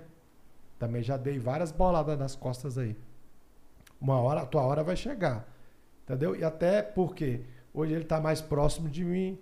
Ele vai olhando, vai aprendendo, vai entendendo, pega a minha visão, passa a visão dele e a gente vai crescendo. Vai somando força, né, irmão? Soma força. Vai somando Tem gente, força. tem muita gente que vai vir na sua vida para te sugar. Mas tem muita gente que vai vir Não, às vezes crescer. passa uma pessoa, passa um dia. Igual nós passamos o dia do churrasco lá, às vezes você Sim. fala uma coisa que. Fala, "Mano, Os caras falou isso, não é possível, não. Justamente. Era tudo que eu tava precisando escutar. É, velho, às vezes, muitas das vezes são isso que acontece. o Ronan, naquele dia, o Ronan não ia pra aquele churrasco, não, que eu fiz pro Aldo, né?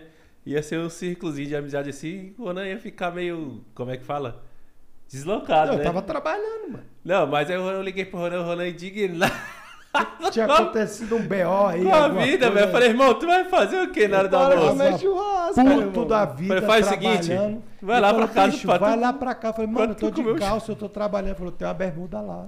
Bora, e deu tudo certo. Chegou lá, me deu a bermuda da Luiz Vuitton, falou, escolhe aí.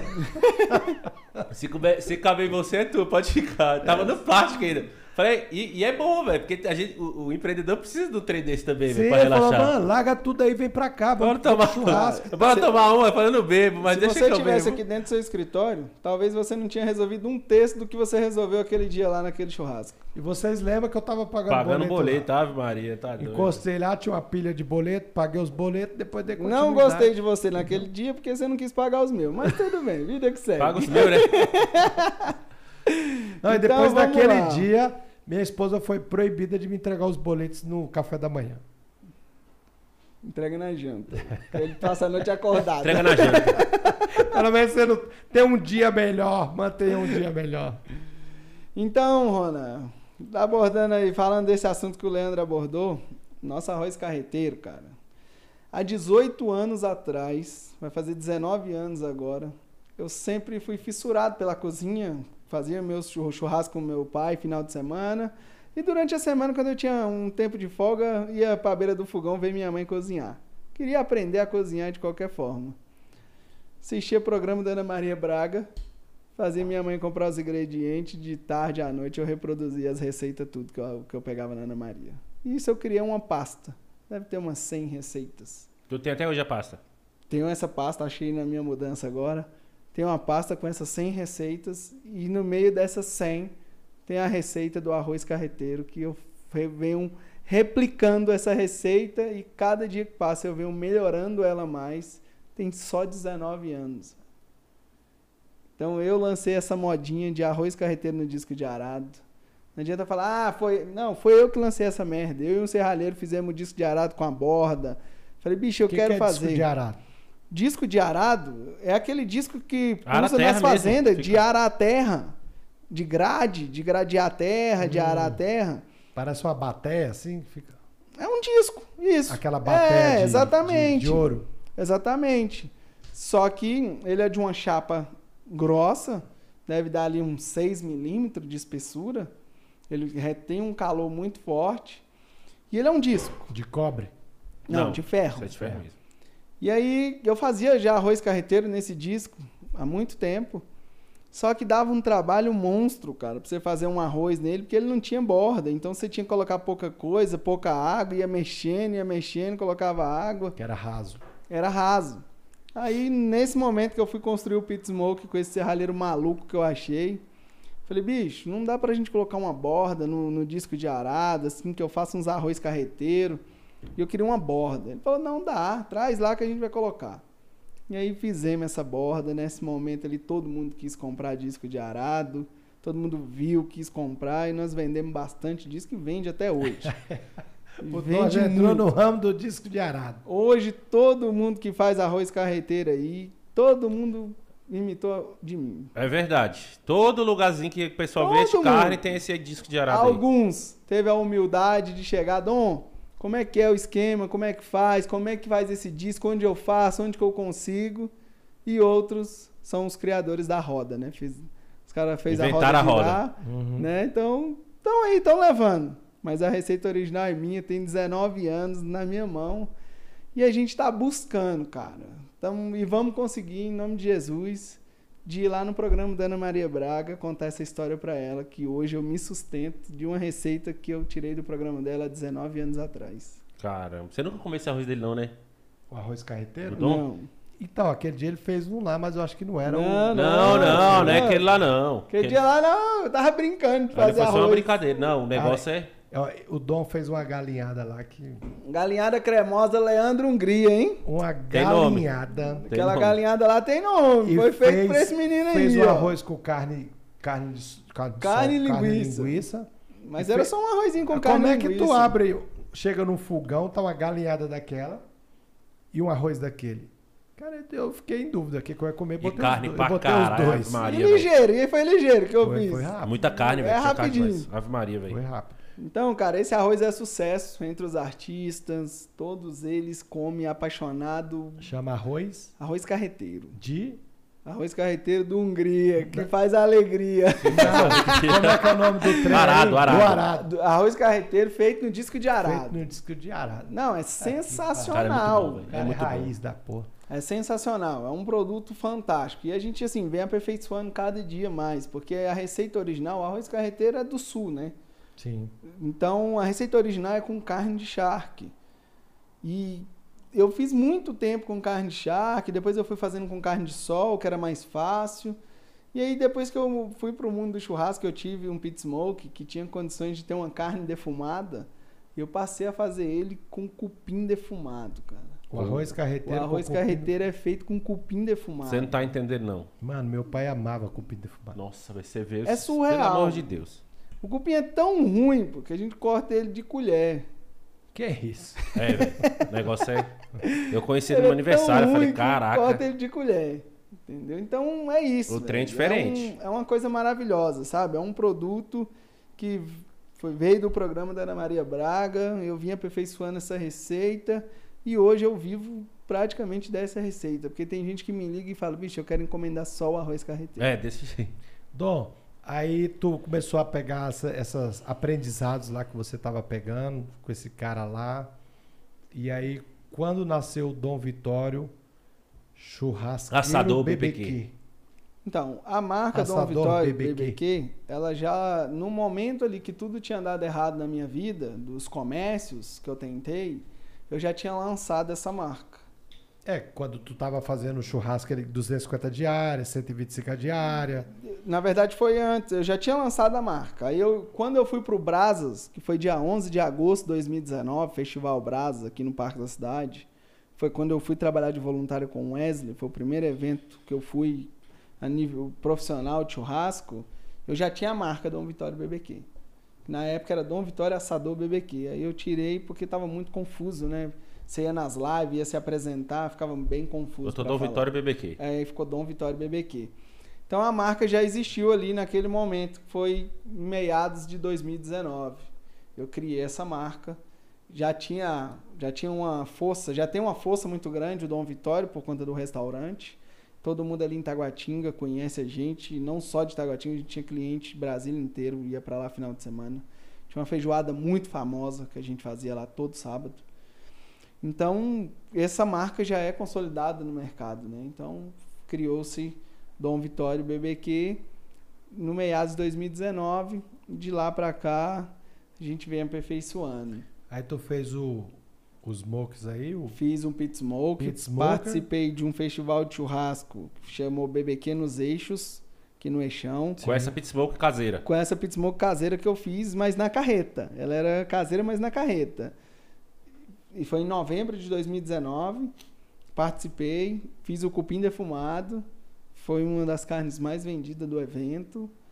E aí, quando foi em janeiro, Mas não era um Lançou. campeonato nesse aí? não, era Não, só festival de só churrasco, festival. onde você chegava e comprava o ticket da Pra comer. Pra do, comer. do evento. Não, você, era, você comprava o ticket da estação. Cada um tinha a sua. Cada um tinha a sua. Aí participamos, foi muito bom esse evento. Fizemos alguns eventos já em dezembro de 2019. Quando foi em 2020, janeiro de 2020, tive a honra de lançou dia 20 de janeiro de 2020 uma marca chamada Art Mil. Era concorrente da Kings Barbecue. Só existia no mercado Kings Barbecue. Kings Barbecue, Barbecue. Barbecue é uma empresa É uma empresa de pit smoke que existe smoke. no Brasil. Ela está em São Paulo e ela fabrica os pit smoke mais top que tem no mercado hoje. Qual? A Kings. A Kings. Aí veio a Art Mil para ser concorrente dela em 2020. Brasileira? Brasileira também, lá de São Paulo também. A- essa Pits Barbecue, a, A Kings- a Kings é brasileira. Brasileira. Projeto americano, porém empresa Uhum, brasileira. sim. Rapaz, eu vi a live de lançamento, Fiquei apaixonado no pit smoke da Art Mil. Falei, bicho, queria um pit smoke desse. E nesse mundo de churrasco ele tem um ego elevadíssimo. Eu acho que mais que qualquer outro lugar do mundo. Eu não sei se é mais que os artistas, mas o churrasco é um ego Não, tem um- monstro. Tem o mundo aí da, Também, da- demais. dos animais aí, dos cachorros aí, que é. Como é que é o nome lá? É. Filo. Qual o nome? Hã? Sinofilia. Sinofilia. Mano, esse é muito inflado, esse ego da sinofilia, viu? É um ego absurdo. Então, é assim, se você tem um pit smoke de marca, se você tem produtos, equipamentos de marca, você é convidado para um evento.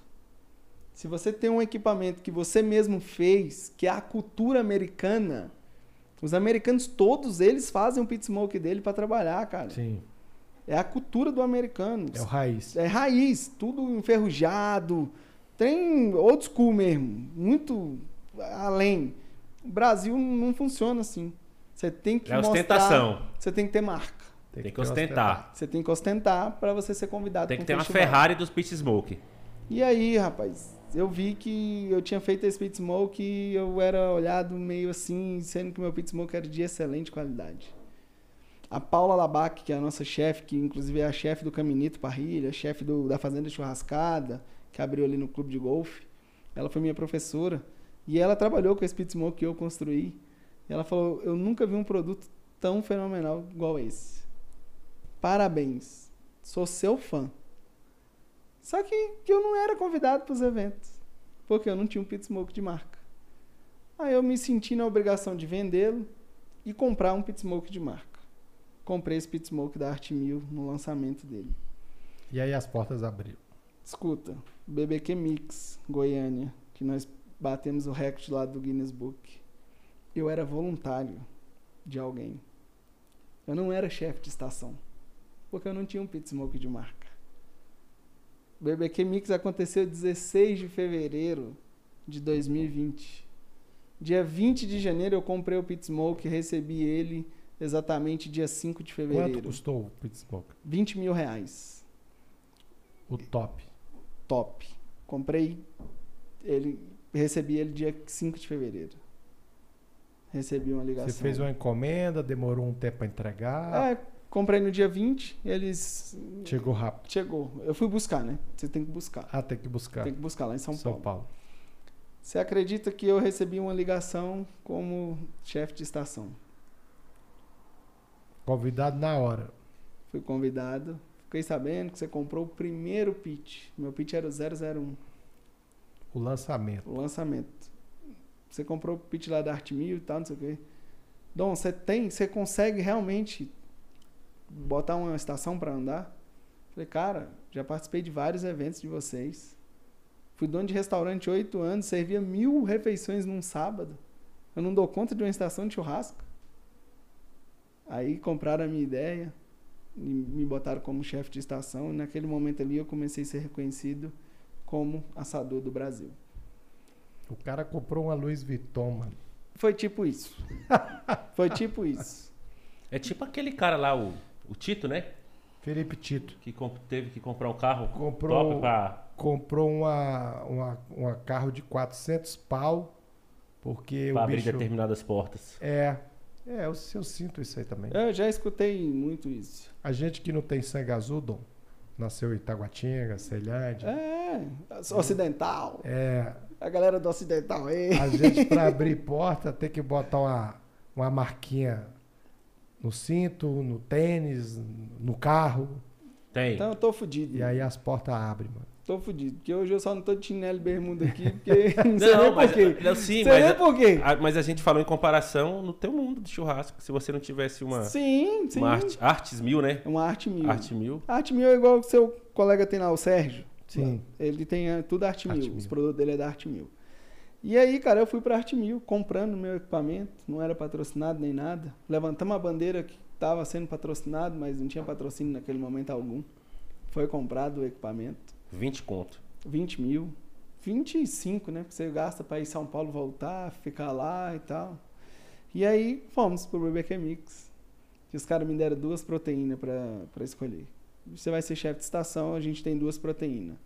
Era Buffalo Wings, que é as coxinhas de frango defumada, com molho búfalo, é um molho apimentado. Tem muito lá nos Estados Unidos.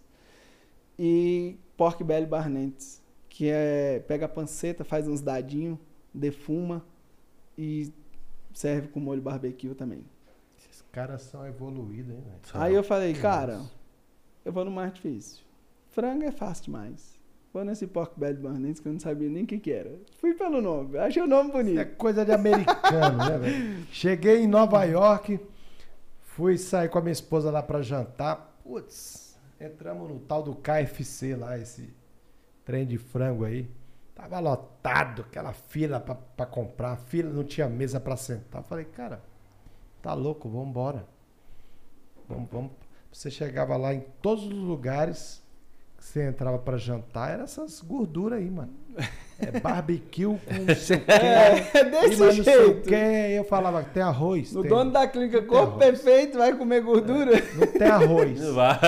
Não, mano, eu tinha que ir no chinês. Eu ia no chinês pra comer arroz e, e aquela carninha ali do, do chinês ali pra, pra comer. Porque a comida do americano, pelo amor de Deus. mano. Aí escolhi essa proteína que era mais difícil. Uma semana antes do evento, os caras me ligam de novo, velho. Falei, não é possível um negócio desse. Cancelou.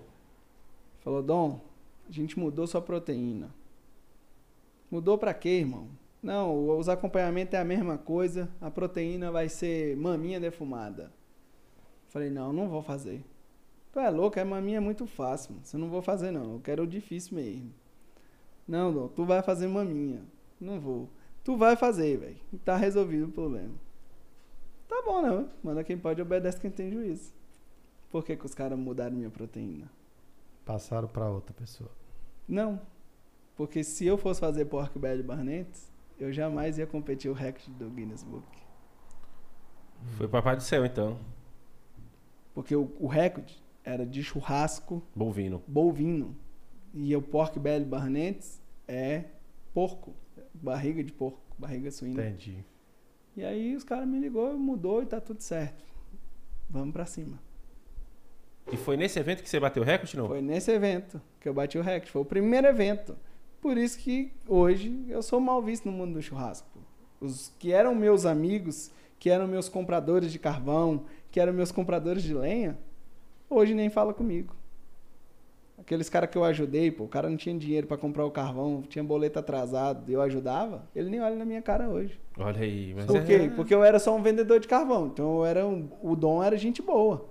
Mas a partir do momento que eu comprei uma pit smoke de marca, a partir do momento que eu fui pro festival e eles foram, mas não foram convidados para competir o recorde do Guinness, ali acabou. Ali separou o joio do trigo. É igual o doutor Ronan Carlos, que não é médico, ser dono da melhor clínica de emagrecimento do Distrito Federal, né? Tu imagina como eles me amam. A parte de saúde. Aí chegou a parte melhor. Dia 26 de maio de 2020, chego na casa de Leandro Hungria, Gustavo Hungria. Daquele dia pra cá, aí que o dono foi convidado pra mais nada. Baixou a favela. Por Deus! Eu sei. Teve um evento de churrasco. Os caras fizeram um festival de churrasco. E eu falei, e aí, irmão, não vai me convidar não? Que porra é essa? Até então pensei que esse ainda era meu amigo. Não, pô, tu não precisa não, pô. Tu tá colado com Hungria, com os caras aí, pô, tu não precisa não de participar de evento Pá! de churrasco. Calabadaio. Agora eu vou até falar em línguas aqui, pai. Tu porque acredita? o pau tora. Bem-vindo ao meu mundo, amigo. Tu bota fé, mano? Bota fé, mano. Mas nunca fui convidado pra um festival interno de churrasco. Dentro do Distrito Federal. Aí desde esse dia você... Recebi hoje o cachê e as passagens de avião pra mim, pra minha esposa, pro meu filho. Que eu só vou pra eventos se eles forem. Se eles não forem, eu não vou. Vou lá pro Pará, dia 5 de fevereiro, mano. Cachê na conta e passagem de avião comprada. Vai trazer um tucupi pra gente aí. Um pato no tucupi. Mas aqui os caras não me chamam. Os internos. Mas sabe por que não chama? Porque, Paulo chama, porque é inveja, Goiânia. mano. É porque é inveja. É isso aí. Mas assim, no momento, teve um momento da minha vida que eu fiquei muito triste com isso. Eu não, não dei conta de administrar isso, fiquei muito chateado, A É. gente fica, né? a gente fica transtornado, sem compreender, porque Sim, pô, você faz tanto você bem, você nunca mede a tanto. maldade do ser humano por você. É, é, lá em casa, graças a Deus, eu sou A minha esposa é a razão, né? Então ela sempre tá, tá me colocando, mostrando a realidade, né? Eu conheço a realidade nua e crua na rua. Quando eu chego em casa, ela vem limpar as feridas e mostrar para mim qual é a, a realidade da vida.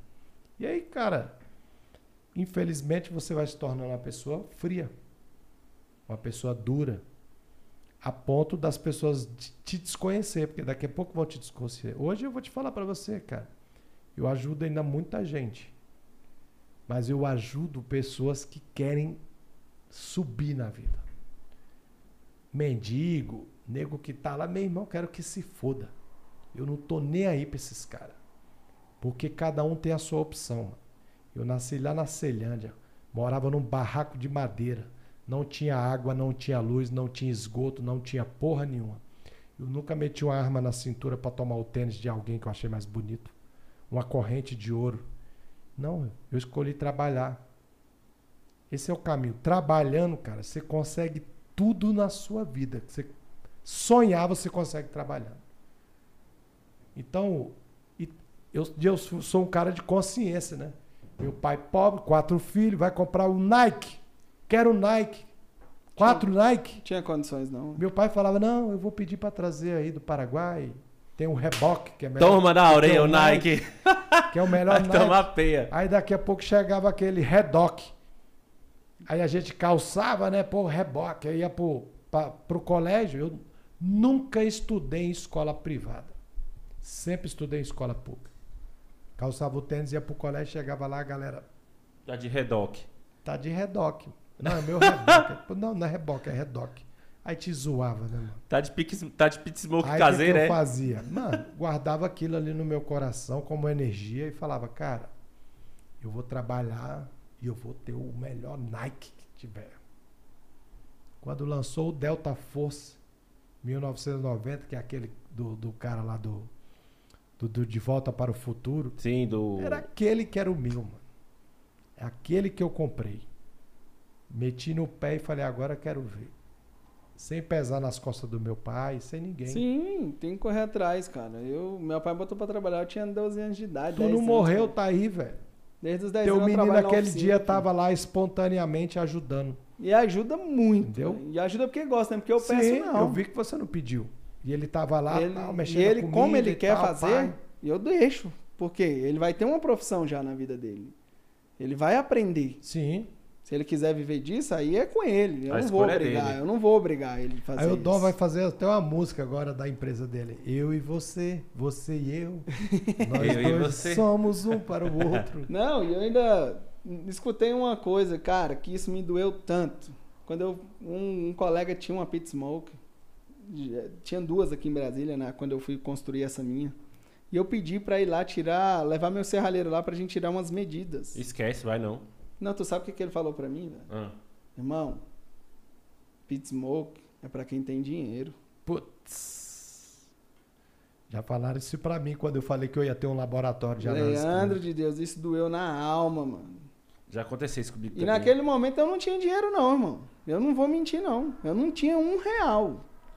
E o cara virou pra mim e falou: Não, meu irmão, pit smoke é pra quem tem dinheiro. Tipo assim, ou tu compra uma lá da marca, porque se tu fizer não vai servir, não. Ele deixou o recado desde então. É o moleque de Conga querendo agitar no meio do grupo de, de Quixute. É. Exatamente. Não Entendeu? pega. Cara, Não- não pega. foi. Doeu lá na alma, irmão. E aí hoje eu tô aí, né? Vou caminhando, cantando, sem pisar em cima de ninguém, porque eu acho que é o segredo Mas do a sua sucesso. dor de hoje vai ser a, a cura de alguém amanhã. Sim. Quando as pessoas vê essa história, vê a minha, vê a do Leandro, e o cara vai falar assim, pô, os caras passaram por isso. E passa até hoje, mano. Passo por isso até hoje. E o que, que o acontece? crescimento dói. Né? Dói fisicamente, dói Eu levo isso pra psicologicamente. vida e eu escuto muito isso do nosso amigo Gustavo Hungria. Ele fala muito disso. Quando você não atrasa o lado de ninguém, irmão, Você já tá fazendo alguma coisa. o, o se- o seu vai estar sempre pronto. Agora, a partir do momento que você atrasa o lado do outro, você volta lá pro rabo da fila, velho. Pode demorar, mas volta pro rabo da fila. Você volta lá pro rabo da fila. Às vezes o cara fala bem assim, porra, passei a perna ali no cara. Tá aqui, tá vivendo, tá curtindo e tal, mas um dia você pega A um. conta chega. Um dia a conta chega, velho. Às vezes você tá com câncer, sua mulher, seu filho, e você não sabe por quê, velho. E se não pagar aqui, paga lá.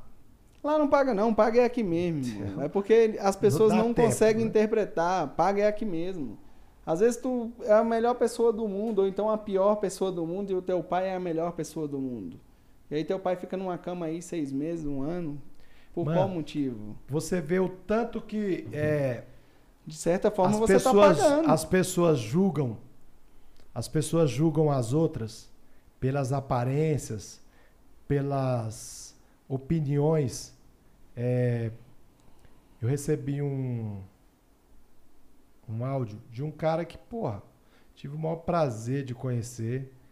É um cara que foi enxovalhado já pela Pela mídia. pela mídia, um cara que teve aqui em Brasília no nosso podcast e deixou saudade. É, eu recebi essa mensagem aqui dele. Vou botar aqui. Zé, Feliz Natal, cara. Tô respondendo todo mundo agora. Ontem eu abandonei o telefone, nem meu pai e minha mãe eu respondi, bro. Respondi eles agora há pouco. Nós estamos juntos, meu irmão, tá? Um dos caras que eu mais gostei de conhecer em todo 2021 foi você. É mesmo. Foi mesmo. Cheguei a essa conclusão, cara. Você é um. Se todo mundo fosse igual a você, esse país era o melhor país do mundo. Esse aqui é o Theo Beck, Sim. que eu tinha uma impressão também errada dele, de ser uma pessoa totalmente fora de noção. Eu também, velho. totalmente fora do quadrado. Cara, e, e o Theo é uma criança de 6 anos de idade. É um cara do coração do bem, saca? Que, que é um cara novo, bonito, fez sucesso jovem, tinha o, o melhor carro. A gente sofre essas sacaneadas aqui. Você imagina um moleque na Rede Globo, trabalhando na Xuxa, sendo Paquito né? Com o melhor carro da, da época.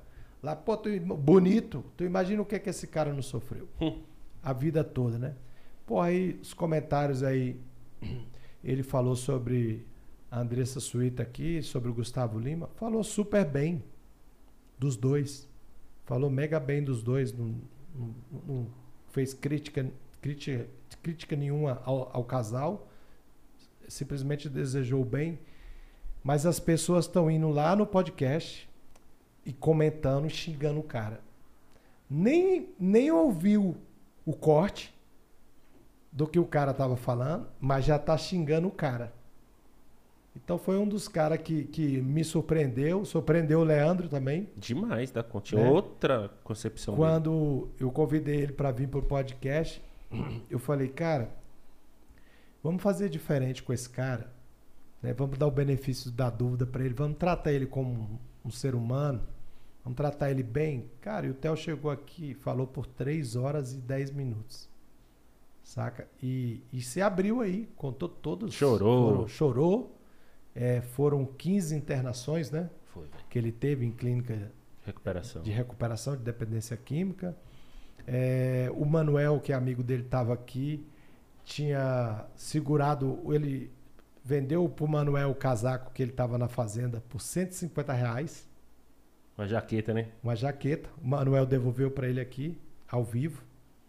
Caramba, que massa. Então, tipo assim, porra, um cara que foi da Globo, que chegou ao auge, né? Um cara que era o galã da TV brasileira, vendeu uma jaqueta por 150 reais pra comer, mano. Isso é pesado, né? É, você vê que o mundo dos artistas, Sim. você falou, é um dos mundos mais vaidosos, né? Pô, e o cara foi lacrado, né, cara? O cara foi lacrado e tem esse pré-julgamento do Theo. Todo mundo tem esse pré-julgamento. Eles fizeram que, que con, é, convenhou. Con, como que. Te quando te convém alguma coisa. A mídia fez aquilo pra gerar mídia, né? Pra Aquele gerar negócio mídia. do. Ah, esse é irmão desse, aí não sei o que. Aí foi pros negócios aí. Como se o cara fosse só mais aquilo, cara. esse é irmão desse, né? E às vezes no final ele até se apegou a isso porque era a única forma que ele tinha de Era estar a na única mídia, coisa que ele tinha, né, cara? Não tinha mais nada. né? Mas cara, é um cara do coração super do bem. Um beijo no coração, Theo. Um abraço, Theozão. meu irmão. Tá sempre aqui. Quando eu estiver no Rio, pode ter certeza que eu vou baixar aí na tua casa para você me ensinar a surfar. Então, as pessoas aprontam essas aí com a gente, mas é, Deus é forte. É, E seja eu- forte e corajoso. Deus diz: seja forte e corajoso, não temas, pois eu estou aqui. Aqui, ó. Isaías 41, 10. É isso aí? É. Seja forte e corajoso, Não temas. pois eu estou aqui. Ontem eu, anteontem eu saí de casa dando ré no carro, tava lembrando dos meus dogs que morreram esse ano. Dei o ré no carro, despedindo da graça e eu chorava, sabe? Mas tava ouvindo esse louvor. Deus falava: seja forte corajoso, não temas, eu estou aqui. E cara, eu saí, enchi o meu dia de trabalho, sabe que aquela tristeza passou. Quando eu cheguei em casa, novamente a falta do- dos dois é muito grande. E aí você olha para trás e olha para frente e fala: Cara, eu tenho tudo que eu sonhei hoje. E aí você vê que nada adianta, Sim. né? Que, que não é uma Porsche na garagem que vai te trazer alegria, não é uma Harley, não é a lancha, não é, uma- não é empresa, não é dinheiro, não é joia, não é roupa de marca que vai te trazer alegria. Eu só queria estar meus dois gordinhos ali, meus dois bulldogs ali vivos, me esperando, porque toda vez que eu sofri uma decepção na rua, que eu ia pra casa, cara, eles tiravam assim com a pata. Era chegar em casa, aquela energia ruim que tava em mim, upa, saía na hora. Tirava. E você via aquele amor verdadeiro ali e tirava. E tudo flui, né? Deus criou a gente, né? Alguns com os corações é, bons, outros com os corações mais tendenciosos. O primeiro homicídio do mundo foi dois irmãos, né? Um matou por inveja. Então, assim, a inveja, ela acontece dentro da casa, ela acontece na rua. E é aquilo que a gente se protege disso, né? É, você teve várias oportunidades aí para desistir do teu sonho por esse tipo de gente que falou para você que o Pit Smoke não era de marca, né? Pit Smoke Era pra quem tinha dinheiro, velho. Cara, eu não esqueço nunca disso. E essa mesma pessoa, bicho, passar no tempo, ano passado, em novembro do ano passado, os caras. Foi, os caras fizeram. Trouxeram um, um, um chefe renomadíssimo, cara, no mundo do América Barbecue, o cara campeão lá nos Estados Unidos. Ele é brasileiro, porém foi pra lá, pros Estados Unidos, ganhou um campeonato lá. E eu, pô, tinha um sonho de fazer um curso com esse cara. Aí trouxeram esse cara aí. Liguei, pedi nada de graça, irmão. Só falei, qual é o Pix pra me pagar minha inscrição? Aí não me responderam. Passou três dias, eu de novo. Qual é o Pix, irmão, pra me pagar a minha inscrição? Ah, Dom, é o seguinte, velho. A gente demorou te responder porque um dos nossos patrocinadores não acha bem. Sua, é, você não será bem-vindo no nosso curso. E para ser realizado esse curso, a gente precisa dos patrocinadores. Que é isso, mano? E você sabe quem era o patrocinador? Você nem falar o nome, não. Você sabe quem é, velho, sabe? E aí eu falei, não tô acreditando. É do teu da tua área, É, do teu mundo aí. é. E aí eu falei, não, velho, não dá. Aquele dia ali, aí meu, meu mundo caiu mesmo. Eu falei, não tô acreditando. Passaram umas três semanas, recebo uma ligação, mano. Ser no sábado. Recebo uma ligação. Dom Vitório, falei, sou eu mesmo. Ah, aqui é da Record. É, você foi indicado para participar do quadro Churras da Record, ao vivo, no balanço geral, no tal, tal. Tem interesse? Falei, que dia que é? Sábado? Tá, tem. Então, assim, toda vez que eu tomei uma lapada, Deus me honrou três vezes mais, irmão. 10. Entendeu? Então, assim, eu sou grato a tudo, tudo, tudo. Até as coisas ruins que acontecem, eu, eu tenho gratidão.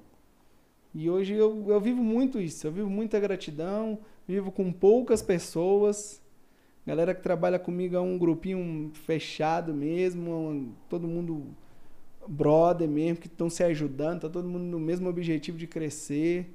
Tem espaço pra todo mundo, cara. Cara, tem. Olha o tamanho dessa Brasília. Federal tem irmão. Olha 2 o tamanho. milhões e meio de habitantes. É gente pra o caramba. cara é muito imbecil. Aí todo mundo que tem um pit smoke quer ter um ponto de rua, igual o Sérgio tem ali e tal. Todo mundo só faz isso. Eu fui totalmente na contramão.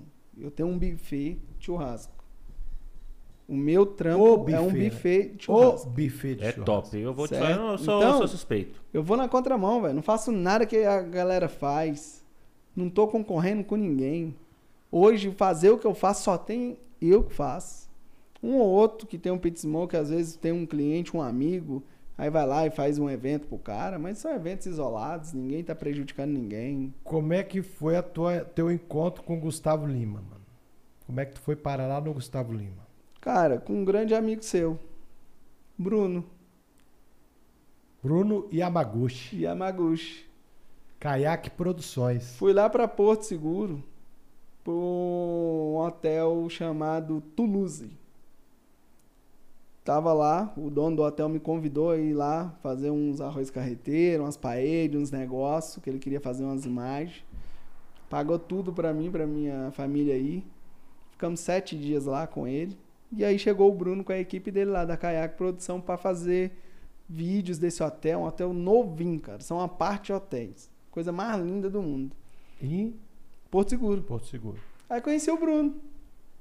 Ficamos lá na beira da piscina trocando ideia e tal, fizemos vídeo, fizemos um monte de coisa junto lá. E no dia deles irem embora, a gente ficou lá muito tempo conversando. Aí eu fui falei pra ele, irmão, tiver uns eventos top aí, pô, encaixa a gente e tal, chama a gente pra fazer. Aí é, a Mitsubishi contratou o Gustavo para vir fazer uma live para eles aí de um curso que eles estavam, um curso de vendas que eles estavam iam lançar. E aí o Bruno me convidou a fazer o evento.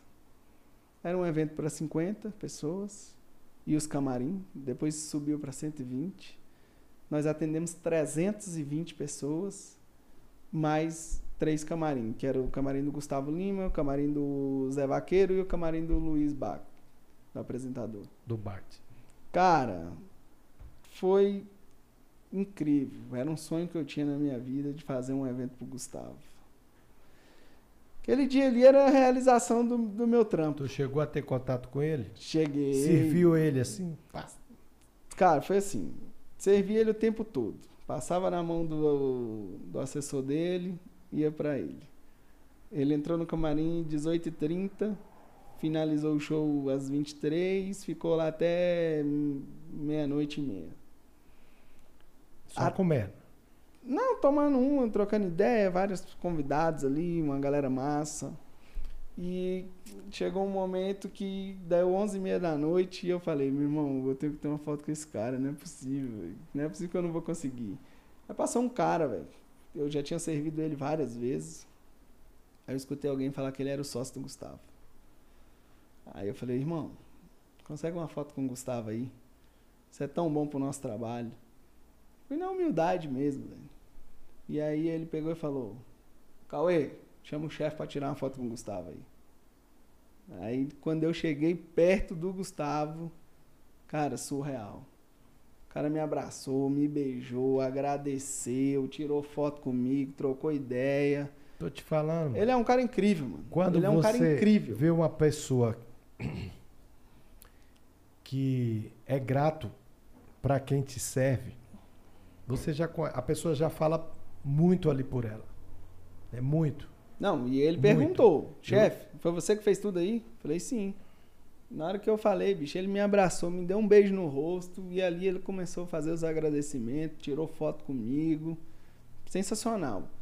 Ele teve aqui no Café de la Musique, tava ele, tava Bruno Marrone, tava Jorge Henrique Rodrigo e tava Marília Mendonça. Caraca. É, a única pessoa que eu não consegui ter acesso foi a Marília, mas foi porque eu que demorei mesmo Ela para tava ir. de dieta. Não, na verdade eu demorei aí no ela comeu camarim a marmita dela. no camarim. Eu demorei aí no camarim, ela já tava, já tava, tinha trocado de roupa já pra ir embora, então não tive acesso a tirar uma foto com ela naquele momento ali. Mas ele, na mesma forma, me abraçou, tirou foto comigo. Cara, numa simplicidade surreal. Ele é o cara. E aí eu tive a oportunidade de ir pra Goiânia fazer o lançamento do DVD do, do irmão do Leonardo, do Alessandro Costa.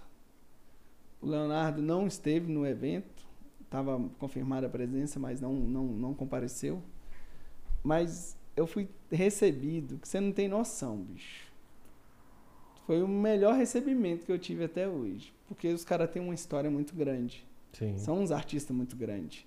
Mas o recebimento deles foi São os caras que contou nossa história lá quando a gente mamava até hoje, né? Exatamente. Galera toda, velho. Os artistas raiz. todos aí. Eu. E tem mais algum que você queira conhecer?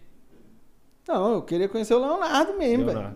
Queria fazer um trampo pra ele. Um trampo. E assim, queria fazer um trampo com o Gustavo. Gustavo Lima, mas de que forma? Hum, Fora de show. Na Um almoço de dele, família, na tal. dele. Nossa, um churrasco na casa E dele. o Wesley Safadão. Cara, o Safadão deve ser top. Tirulipa, eu sou fã de Tirulipa. Eu acho que Tirulipa acho que é mais louco. Vamos mandar um- uma mensagem pro Tiro Lipa Bora. falando que o Dom quer, quer ir lá cozinhar pra eles. Mas sabe o que- Tiro Lipa leva na hora. Pega o Dom, faz o, o- o Safadão comprar toda, todas as iguarias lá, tudo que precisar, e fala: tá aqui, eu vou entrar com o churrasqueiro, tu entra com a comida. Olha só, é legal a gente puxar esse gancho. A gente tá indo pra duas horas de bate-papo já. E aí você tá falando de pessoas que você curte, não curte.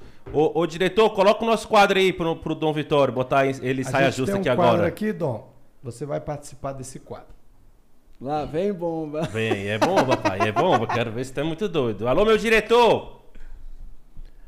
Tá dormindo, diretor. Cinco, quatro, três, dois. Diretor não Aê. dorme, não, cara. Oxe, esse cara aí eu curto é no demais, você é louco? Esse cara aí pode deixar, eu O quadro chama. Curte ou Esquece.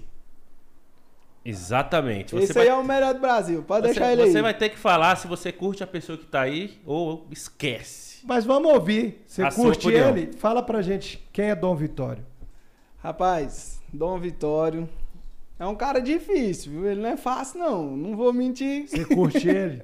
Eu curto esse cara demais aí, bicho. É um cara trabalhador, um cara dedicado, um cara de família.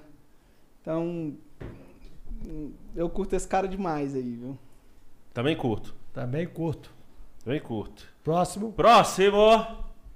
Tu é doido, moço. Esse Conhece esse é cara aí? Meu irmão, velho. Você é mais que um irmão pra mim. Esse Você cara aí curte ou esquece? curte demais. Por que, que você curte o Fred da Astronauta Filmes? Rapaz, eu conheci o Fredão por causa de vocês. Você Foi, sabe, né? Verdade. Conheci o Fred por conta do Leandro. Conheci o Leandro, o Gustavo primeiro, aí ele fez a live do, do Gustavo Hungria.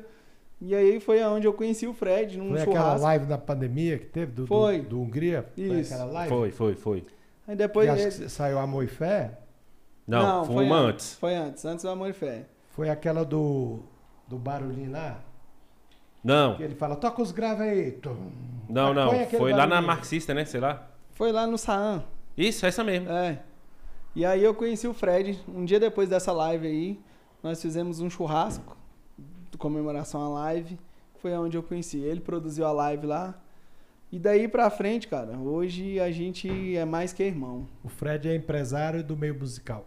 Não, o Fred é o que eu te falei, dono da Astronauta Filmes. Ele faz. Ele é produtor- Ele é produtor, ele é tem uma produtor. produtora igual a Kayak, igual o Bruno Igual da Bruno, Kayak. Ele é produtor. Exatamente.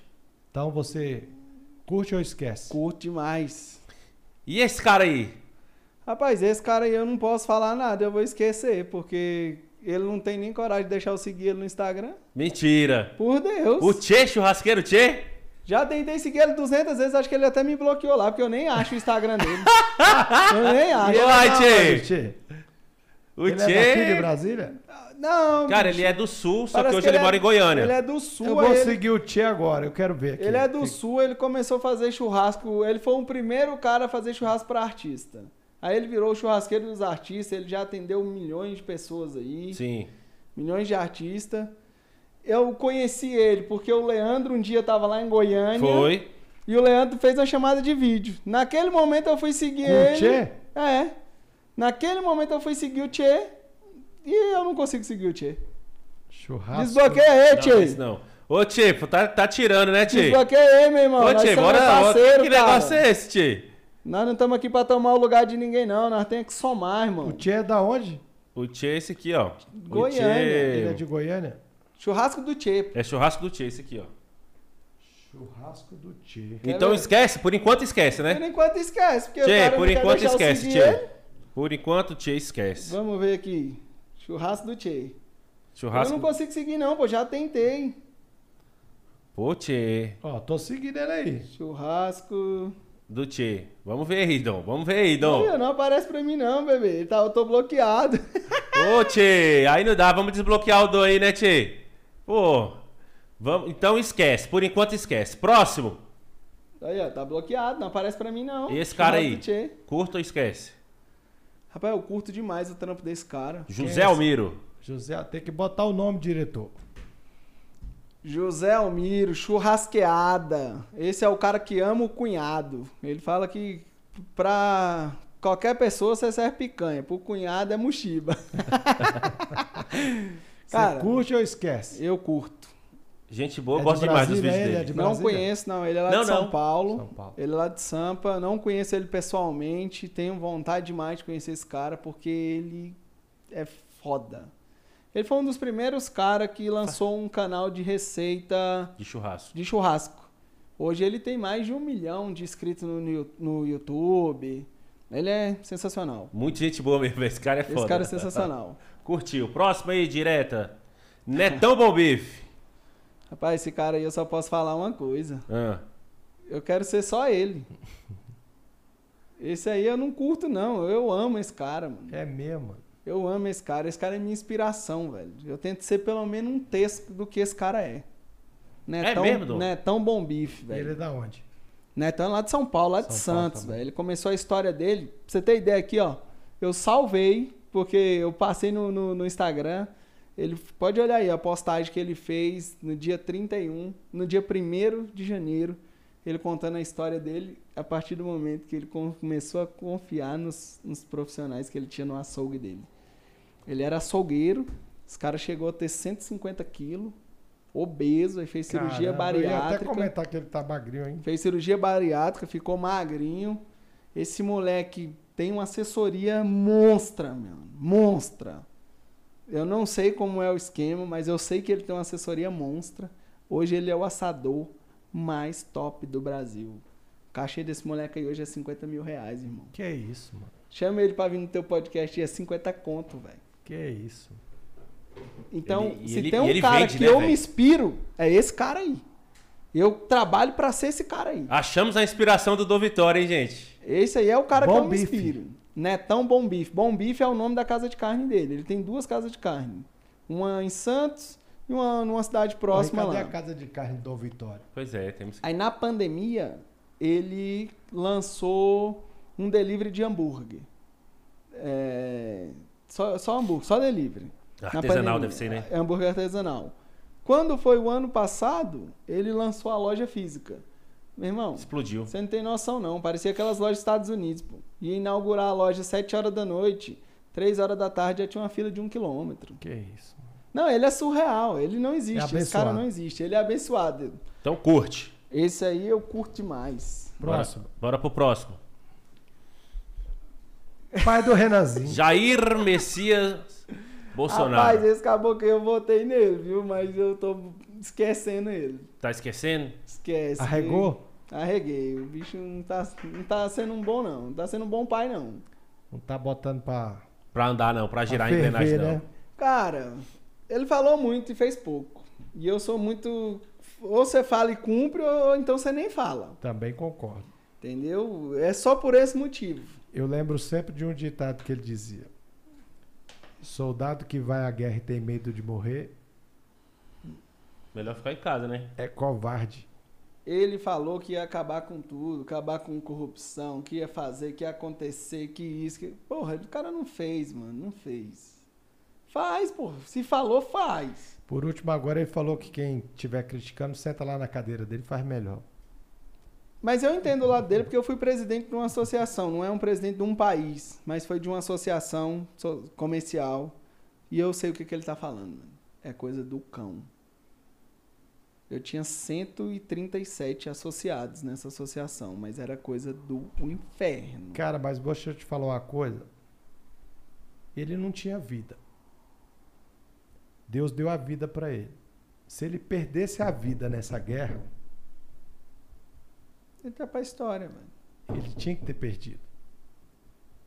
A vida dele, a vida dele pertence aos brasileiros, que ele só está vivo pelas orações dos brasileiros.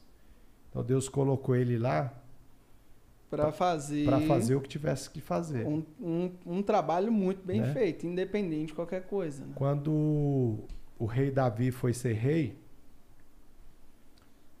ele conquistou quantas nações sendo rei e manteve Israel guardada por muito tempo. Porque não foi um rei covarde. Ele não foi um rei covarde. E aí, após das sucessões dele, quantas vezes Israel perdeu guerras e, e sofreu baixas, né? Você vê o, o, rei Saul foi decapitado junto com Jonas pelos que filisteus, né? Na época os amalequitas, não sei. Mas ele ainda tem tempo, né, cara? Ele tem ainda mais um Cara, um mas ano. eu acho tem que um ano, né, para tentar Você tem dois botões. Um do matar ou morrer e o botão do governar, o que fazer o que der para fazer. Ele apertou fazer o que der para fazer. Exatamente. Né? Então, tipo assim, eu compreendo ele por eu costumo dizer que hoje, né, a gente que é nasceu lá na, na favela, a gente cresceu no meio de muita briga. A gente fretou bandido, que hoje está morto, está preso. Sim. E a gente trocou porrada lá na escola com esses caras. E, e hoje eu tô casado, né? E a gente às vezes se depara com situação que a gente quer voltar atrás lá e ser como aquele cara lá que a gente era. Tipo, meu irmão, vou por tudo ou nada com essa porra. Mas a minha vida hoje não me pertence. Eu sou casado. Eu tenho um compromisso, eu tenho uma aliança, eu tenho uma união. Então a minha vida hoje pertence à minha esposa. Né? Metade da minha vida pertence a ela. Então eu não posso tomar atitudes hoje que possa fazer mal a mim e prejudicar ela. Ela vai Exatamente. sofrer com isso. Então eu acho que ele chegou lá com aquele pensamento de fazer o que tiver que fazer, matar ou morrer. E aí olhou para os filhos, olhou para a filha que é tem 11 anos, né? E falou, cara, é melhor eu poupar minha família. Porque se ele faz o que ele tinha para fazer, ele, depois ele poderia morrer, porque já está com 60 e poucos anos. Mas e aquela, a Laurinha lá de 11 anos? Né? Até quando esse sobrenome Bolsonaro ia acompanhar essa história, e a gente sabe que a esquerda não brinca. Exatamente. Serviço, né? Então, é, é triste, mas, como diz, ele está cuidando do, dos dele, né? Tá cuidando dos dele. Esquece então. Esquece, velho. Próximo. É General Hamilton Mourão. Esse aí esquece, esse não fede nem cheira, não faz porra nenhuma. Então esquece também, diretor. Não, esse moleque aí. Jair Renan. Renan Bolsonaro. Bolsonaro. Cara, eu curto demais esse moleque porque eu vivi a amizade dele. Eu não vivia política, eu não vivi nada. Né? Eu não vivi a amizade do pai dele. nem gosta de falar de política. Nem né? gosta. Nem Igual gosta. o pai dele, eu não vivi a amizade do pai dele. Eu não tive o prazer de ir na casa do pai dele, fazer um churrasco pro pai dele. Mas ele não. Nós vivemos vários momentos juntos. Inclusive no dia que eu tava no café, quem me convidou para ir foi ele. Dom, o que, que você tá fazendo? Vamos lá no café comigo, assim, sensado e tal. Bora. Mas minha esposa tem que ir. Pode ser? Pode. Vamos. Fomos lá, entramos com a segurança, da tudo bonitinho. Então, ele é um moleque, velho, de um coração enorme é. e precisa muito de amigos verdadeiros. Sim. Porque as pessoas se aproximam dele por interesse. Com certeza. Entendeu? Eu mandei uma pregação para ele, uma palavra de um pastor que falava justamente sobre isso aí. Os três tipos de pessoa que possam estar nos arrodeando. E eu ele como alguns... pessoa, velho. Eu tive é... alguns contatos com ele, na inauguração do escritório dele ele me convidou. Tinha uma pessoa que estava próxima dele, que era próxima a mim. E eu tive umas três, quatro vezes com ele. Sempre foi muito. Edu... Teve no meu laboratório também, fazendo exame. Então, essas, essas três, quatro vezes que eu tive, tive um outro contato com ele quando eu estava alugando o, o, estacionamento do Mané Garrincha. Eu contei com ele que o escritório dele é lá. E sempre muito cortês, sempre muito educado, sempre muito camarada, muito humilde. Então, eu também, esse cara. Não, ele é muito centrado, cara. Ele é um moleque centrado, um moleque e não que tem nada a ver com amigo. política. E ele fala: eu não vou mexer com política. É, ele sempre falou isso. Eu tive, fui na casa dele fazer churrasco para ele. Já saímos juntos, já encontramos nas lives. Fui lá fazer esse, o jantar lá daquele. do. Lá no estádio lá, que ele tava com aquele camarote. camarote. Então, É assim que você tava lá, que É. a gente não se conhecia. cara, pra mim, ele é top. Eu curto demais esse moleque aí. Tem mais aí, diretor? Esse é um doido, né, moço? Luiz Inácio. Esse é um doido, moço. Esse cara é uma incógnita. Ninguém sabe o que Você falar. faria um churrasco pra ele? Dom? Eu faço. Porque você é profissional. É, ué, eu sou profissional, faço churrasco pra qualquer um, moço. Se o Bolsonaro me ligar hoje, eu vou lá na casa dele fazer um churrasco pra ele. Pô, o bicho já desentupiu, tá zerado. Eu vou lá fazer um churrasco pra ele na hora. Eu não tenho birra, não. Rapaz, esse caboclo aí é bem complicado, viu? Curte ou esquece? Esquece. Esquece, né? Eu sou bem Esquece, sincero. Eu esqueço por um motivo, viu, Esse Belucão? caboclo aí que pra, o, Falta diretor, o diretor esqueceu de colocar o nome dele aí, ele se chama Beluco, é o cantor. Eu conheci ele há muito tempo lá em Taguatinga. Ele cantava no fundo de uma boate lá em Taguatinga, num bar chamado Happy Hour, junto com Boni. o Boni, que se chama Alessandro. Era Boni e Beluco. Boni e Beluco. né? Foram, foi mais ou menos em 1997. Eu conheci ele em 2019. Na verdade, eu fui uma vez numa casa de show dessas, ele tava cantando lá com, com o Bonnie ainda. E fui fazer as lives dele junto com o Fred da Astronauta. O Fred me convidou. Só que ele só precisa ser mais humilde. E se ele for mais humilde, eu tenho certeza que Deus vai honrar a vida dele muito mais. Porque ele não, não subiu no topo ainda por falta de humildade. Mano, mas será que, que se tá na baixa, tá, não tá mais humilde, né? Já tá, já tá alto, imagina se você acha que Deus vai abrir a oportunidade de subir? Cara, o trem é tão engraçado que o Gustavo Lima ofereceu uma oportunidade de gravar um DVD junto com ele. Isso era pra acontecer em setembro do ano passado, irmão. O trem nunca sai. Será por qual motivo? Não sai. Já marcou 200 datas. Não sai. Entendeu? Então é, é só Eu tive um é só questão de contato- moldagem, eu tive um entendeu? contato ele é uma boa pouco. pessoa, mas ele precisa ser moldado. Eu tive um contato muito moldado por, por Deus, né? Mol- moldado por Deus. Ela para. Refazer de novo. Tu sabe o que que acontece? Às vezes você tá do lado de pessoas, às vezes você nem é essa pessoa que você tá s- se mostrando ser. Mas você tá com uma assessoria que ela te faz ser assim, que ela faz um personagem de você. E muitas das vezes eu enxergo isso no Beluco. É, mas no contato pessoal que eu tive com ele, a impressão que eu tive é essa que você falou. Entendeu? E aí não é coisa só minha. E isso é o que eu penso, é o que eu acho. E como eu sempre digo, quando um fala, nós damos o benefício da dúvida. Quando dois, três, quatro fala, não cabe mais benefício da dúvida, né? É, muita gente, cara. Onde você vai, você não vê. Igual eu falei, o Gustavo Lima é um cara super humilde. Cheguei na casa do Leonardo, da família do Leonardo, todo mundo super humilde. Cheguei lá no João Bosco Gabriel, mesma coisa, humildade pura. O João Lucas e Marcelo, você tá louco, que os caras queriam me dar a cama desse pra mim dormir, pô. Surreal aqueles caras. Da roça mesmo, aquele trem puro, aquela essência boa. Então é isso. Eu acho que tudo na vida funciona assim, velho. Humildade. Então esquece. Esquece. Tem mais aí, diretor? Fechou. Fechou, nego. Podcast, tô curtindo.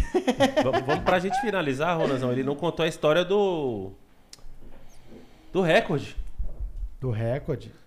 Conta pra gente como é que foi bater esse recorde e estar aí no, no livro dos recordes. Então, esse evento foi um evento ministrado pelo BBQ Mix, lá em Goiânia. Mesmo grupo Vila Mix. Os caras fizeram um festival de churrasco para 35 mil pessoas. Pagantes. pagantes. Todo mundo pagava e era tipo 250 reais. Não era barato, não. Cara, pra pagar uma consulta é uma choradeira. E aí. Pagar um exame de sangue, uma choradeira. Mas pra ir pra uma balada, sempre tem uma graninha. esse recorde era o seguinte: nós éramos um evento onde tinha mais ou menos umas 110 a 120 estações de churrasco. Cada estação com um tipo de proteína diferente. Só que só poderia competir o recorde 20 estações. Por que 20 estações? O Guinness passava nessas 20 estações fiscalizando. A única coisa que você poderia deixar pronto era as churrasqueiras todas acesas. Você não podia brasa. pôr a brasa. Podia deixar todos os braseiros pronto, mas você não podia pôr mão na carne, você não podia tirar a carne da caixa térmica, enquanto o Guinness não fizesse a fiscalização da sua bancada. Porque o recorde, ele é foi um recorde de 20, é, ele existia 20 toneladas, o recorde existente era um recorde de 20 toneladas de um churrasco bovino preparado e servido em 8 horas. Então você tinha que iniciar a preparação e servir no período de 8 horas. Você tinha que bater 20 toneladas, que era o recorde existente. Então nós, eu com mais 19 churrasqueiros a nível Brasil, vieram para esse evento. Batemos com 23,459 toneladas. E aí, nós tínhamos uma certa dificuldade. Um boi tem quantas toneladas? Vai variar. Né? A média de, de, uma, de uma quartos são quatro quartos, um boi. Vai variar de 600 a uma tonelada e 200. Vai dar até mais, né? Até mais. Vai depender do boi. Cara, mas se botar uma tonelada por boi, são quase 500 boi, mano. Não, se for uma tonelada por, Por boi, boi, é foram isso, 20, 20 bois. 20 23. bois. 23 bois. 23 boi. 459 quilos. 459 quilos. 23 toneladas, 459 quilos. Então, como é que funcionou? Eram 20 estações competindo no recorde. Essas 20 estações eram fiscalizadas eram oito horas, então a cada quatro horas trocava os fiscais. Então você assava a proteína, cortava, temperava, colocava na barquinha, ia pro, pro fiscal. Ele pesava uma por uma. Não podia ser menos que 150 e nem mais de 200. Não podia em cada ter. barquinha. Em cada barca. Fez a pesagem, eles anotavam Aí botava a barca para frente, aonde tinha um outro, um voluntário colocando o acompanhamento e servia os clientes. Servia Era os... servido tipo a jantinha. É, uma barquinha de papelão, que é o que a gente costuma usar nos festivais de churrasco. Aí vai ali 150 gramas de carne, mais umas 100 gramas de acompanhamento. E como é que era isso lá, Dom? Era fila para pegar? Não, fila monstra, né?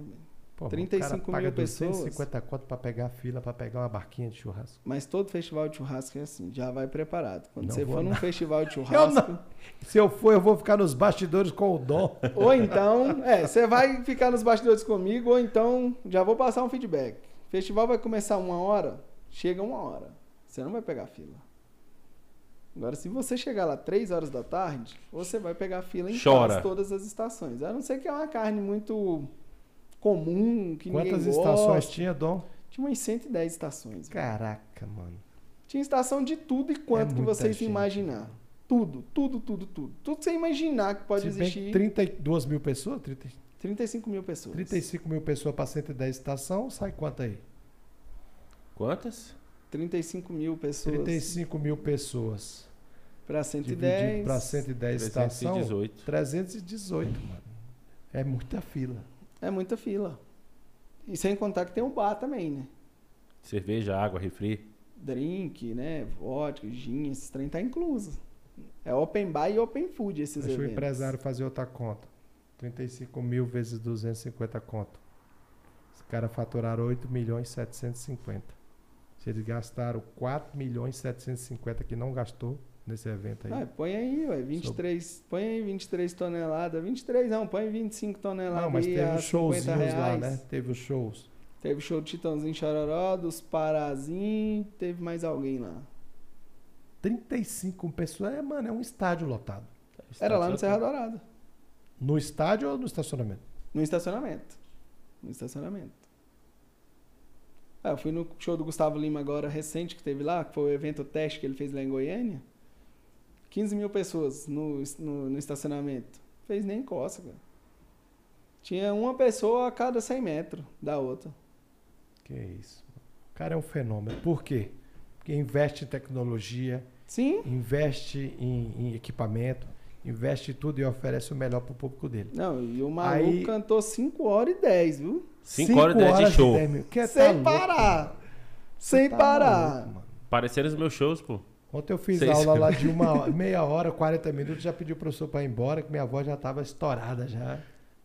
Não, não sei como é que os caras aguentam. Toma Campari. Melhora a voz, né? Só pode, meu irmão. Aí os fiscais bateram lá de 4 4 horas, pesando a barquinha, tal, tal, tal. E foi. A cada quatro horas trocava esses três fiscais. Ficava três fiscais. O recorde era quanto? O recorde era 20. O recorde existente. 20 Nó- mil, 20 toneladas. 20 toneladas. Nós batemos com 23,459. E até hoje é de Eu- vocês. O recorde era de qual país? Cara, eu acho que é Brasil mesmo. Era do Brasil. É. Eu, Dom Vitório, servi 1.548 barcas. A 150 gramas. Com a equipe de mais seis assadores. 232 quilos e 200. É coisa pra De caraca. 150 e 150. Toma. 8 horas. Oito horas. Chegou um momento que os caras passavam apertando. Bora, chefe, bora, chefe. A gente nem usava mais pegador Era mão. para virar a carne na parrilha. Virava na mão. A parrilha era do tamanho dessa mesa, assim. E aí foi pro Guinness Book. E aí tamo lá no Guinness. Tá seu nome lá, Dom? Não, tem o nome do evento, BBQ Mix, porque quem bateu foi o evento, não Uhum. fomos eu individual, né? Entendi. E do evento somos 20 assadores. E aí cada assador, eu até cobrei esses dias, devido à pandemia paralisou tudo. Cada um desses 20 assadores vai ter o certificado. Eu já tenho uma foto com o certificado do Guinness, mas vai ter, cada um vai receber o seu próprio certificado com o seu nome, Não vai constar o bonitinho. nome lá, mas vai ter o certificado. Vai ter o certificado do Guinness. Guinness Book. É isso aí. Mais Bom alguma demais? coisa? Dom, aquela câmera é sua. Você quer deixar um recado para alguém que gosta da culinária, gosta da gastronomia, que quer empreender? O que, que você deixa aí Rapaz, para os nossos, Eu vou deixar aqui pra aí. galera, nossos espectadores? Pessoal aí que pensa em ter um comércio de alimentação, estude muito. Estude, pesquise, busque consultorias. Não é nada fácil. Não acha que você sabe fazer uma comida dentro da sua casa que você vai conseguir ter um restaurante próspero ou montar um buffet ou que seja um churrasquinho na esquina da sua casa. Estuda, estuda, busque conhecimento, Modele, né? monte um plano de negócio, comece pequeno, porque se der errado, a queda é pequena. Porque quando a gente começa grande, a- se der errado, a queda, Queda é é maior grande. ainda. E muitas das vezes a gente não vai conseguir recuperar. Ter nosso, nosso nome, nossa dignidade. Não vai conseguir voltar para o mercado nem tão cedo e as coisas vão ficando de Esse mal a mercado amável aí que você nos falou. É né? um mercado bem amável mesmo. E eu tô aqui, eu sou o Dom Vitório BBQ. Quem quiser, procura no Instagram aí. Tô sempre disposto a ajudar todo mundo. Quem me procura no Instagram sabe que eu ajudo com maior satisfação do mundo. Eu amo o que eu faço. Eu amo a gastronomia, eu amo o churrasco, mas eu amo ajudar as pessoas, principalmente dentro da minha área. Quem quiser, quem quiser, ligou, pede a receita do arroz carreteiro, eu dou. Ontem um cara me Então, ligou. tu não vai dar, não, que nós vamos lançar esse livro de receita do Dom Vitório aí. Você vai comprar na plataforma. Ó, tá aqui. Ontem um cara me mandou mensagem no Instagram, lá de Sobral, mano, lá de Ceará, Ceará, terra do Ciro Gomes. perguntando como fazia um leitão no fogo de chão. Eu falei, chama no WhatsApp. Chamou no WhatsApp, conversei com ele 40 minutos. Que isso, mano. Na maior satisfação do mundo de ajudar o cara. Só falei pra ele, irmão, se tu sentir vontade, na hora que você fizer aí, você só me marca. Tá tudo certo. A gratidão é enorme. Então, assim, eu não tenho porquê, cara, não ajudar as pessoas. Eu não tenho porquê não te dar uma receita. Pablo Massal fala isso. Quando você transborda, você recebe muito mais, muito mais, muito mais. O sal que eu coloco no meu arroz não é o sal que você vai colocar no seu. Então não adianta. O amor que eu tenho para fazer a minha comida não é o mesmo amor que você tem para fazer a sua. Às vezes você vai fazer porque você fala, porra, eu gosto de cozinhar, eu acho massa e vou fazer isso aqui. Eu não gosto não, cara. Ainda bem que eu tenho você. Aí eu tenho um desafio aí, né, pra cumprir. E você tá convidado, viu? Obrigado. Tem um cidadão aí, trabalha no podcast aí, tá no podcast de 61, me convidou a fazer um frango caipira. O cara é DJ, apresentador, sócio do podcast e quer disputar com o chefe de cozinha. Como é que pode um Se eu perder pra desse? você, Dom, eu vou ganhar Tem de quem, velho? Ó, tá ao vivo, tá todo mundo vendo aí, hein? Eu sabia que ele ia tocar Você se enrolou, pai. Tá ao vivo e tá todo mundo vendo. Você se enrolou, Se eu pai. perder pra esse cara aqui, meu amigo, sei nem o que, é que eu vou fazer. Vou mudar de ramo. Vou vir trabalhar aqui de telefonista. Na... Vamos valer, vamos valer o pit smoke, hein? Vamos, vamos, vamos. Eu tô com um pit smoke lá, vou te dar ele. Ah, meu Dom, satisfação em te receber, meu irmão. eu que São agradeço esse convite aí. Descasuais, como no- eu te conheci naquele dia. E fiquei muito feliz de te conhecer, saber da tua história, ver teu filho ali contigo, trabalhando. E o Leandro deu essa ideia de trazer você aqui no podcast, conta essa história. E hoje a gente sai daqui com mais um aprendizado do Dom Vitório, com todo o seu percurso, suas histórias, suas frustrações, são bem semelhantes a, a a das maiorias dos empreendedores, né? Todo empreendedor sonha em achar alguém para ajudar ele comandar ali aquela situação e é onde a gente esbarra nessas situações aí que você se Sim. esbarrou. Leandro Gria, é com você. 2 horas e 27 minutos de bate-papo. Valeu, Dom. Obrigado mais uma vez. Tamo junto sempre, moleque. Cê podcast aqui é seu. Dia que você precisar voltar, volte com mais vitórias, mais histórias como essa, que engrandece a gente e, e o pessoal que tá assistindo, viu? Obrigado demais. Eu que agradeço aí, vocês são demais também, é muito aprendizado estar com vocês aí. Esse Ronan aí é um cara foda. Eu me inspiro muito. Um cara que tem 218 empresas, já faliu, já levantou, já deitou, já sentou. Então, meu amigo, nós estamos no mesmo barco, viu? Já levou 300 facadas nas costas, no olho. É, mas nos essa, é- essa é a nossa vida. Entendeu? E eu tô tentando tomar mais um aí, mas tô, dessa vez tô, Tá mais safo, né? O couro tá, o couro tá mais tô grosso, né? perguntando pros amigos. E aí, vou ou não vou? Vou ou Vai, não vou? falo, vai não, pelo amor de Deus. Vamos ver o que que vai, Deus vai falar no teu coração. Dom, essa aqui é uma lembrança do 61 Podcast, dos seus amigos aqui, Leandro Hungria e Ronan Carlos. Receba rapaz. esse troféu. Olha aí, galera, ó.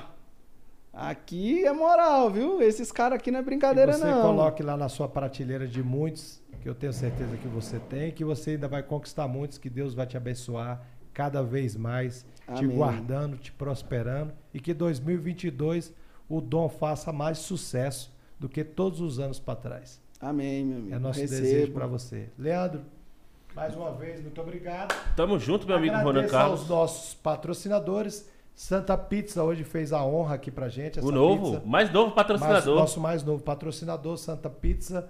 Essa pizza maravilhosa, assada no fogão a lenha. Que o Dom aprovou. É boa mesmo trem, viu, Sul? O Você tá Dom louco. aprovou. Então, vai lá. Agradeço aos nossos patrocinadores. Alô, meus amigos, Mamute Energy Drink, o melhor energético do mercado. Zero açúcar. Zero açúcar, viu? Top demais. E valor Hoje- energético, zero, hoje ca- no meu zero calorias. Foi zero, foi mamute. Mamute Energy No Drink meu aí. almoço, porque eu sabia que hoje o dia ia ser Ia ser longo. puxado só com mamute. Ai. Suprema Veículos, Santa Pizza, Namão Sushi, Frangueto, Steak Bull, Atacadão de Suplementos, Ataca, Academia Corpo e Saúde, Clínica Corpo Perfeito e Laboratório de JK e acreditar a agência de marketing e publicidade que fazem com que o podcast 61 aconteça. Valeu, obrigado, fiquem com Deus. Obrigado e até o próximo equipe, episódio. Nosso diretor, beijo no coração, Dom. Fica com Deus, um abraço. Valeu, Dom. Valeu, galera. Um beijo para minha amada que está aqui também hoje acompanhando. Beijo.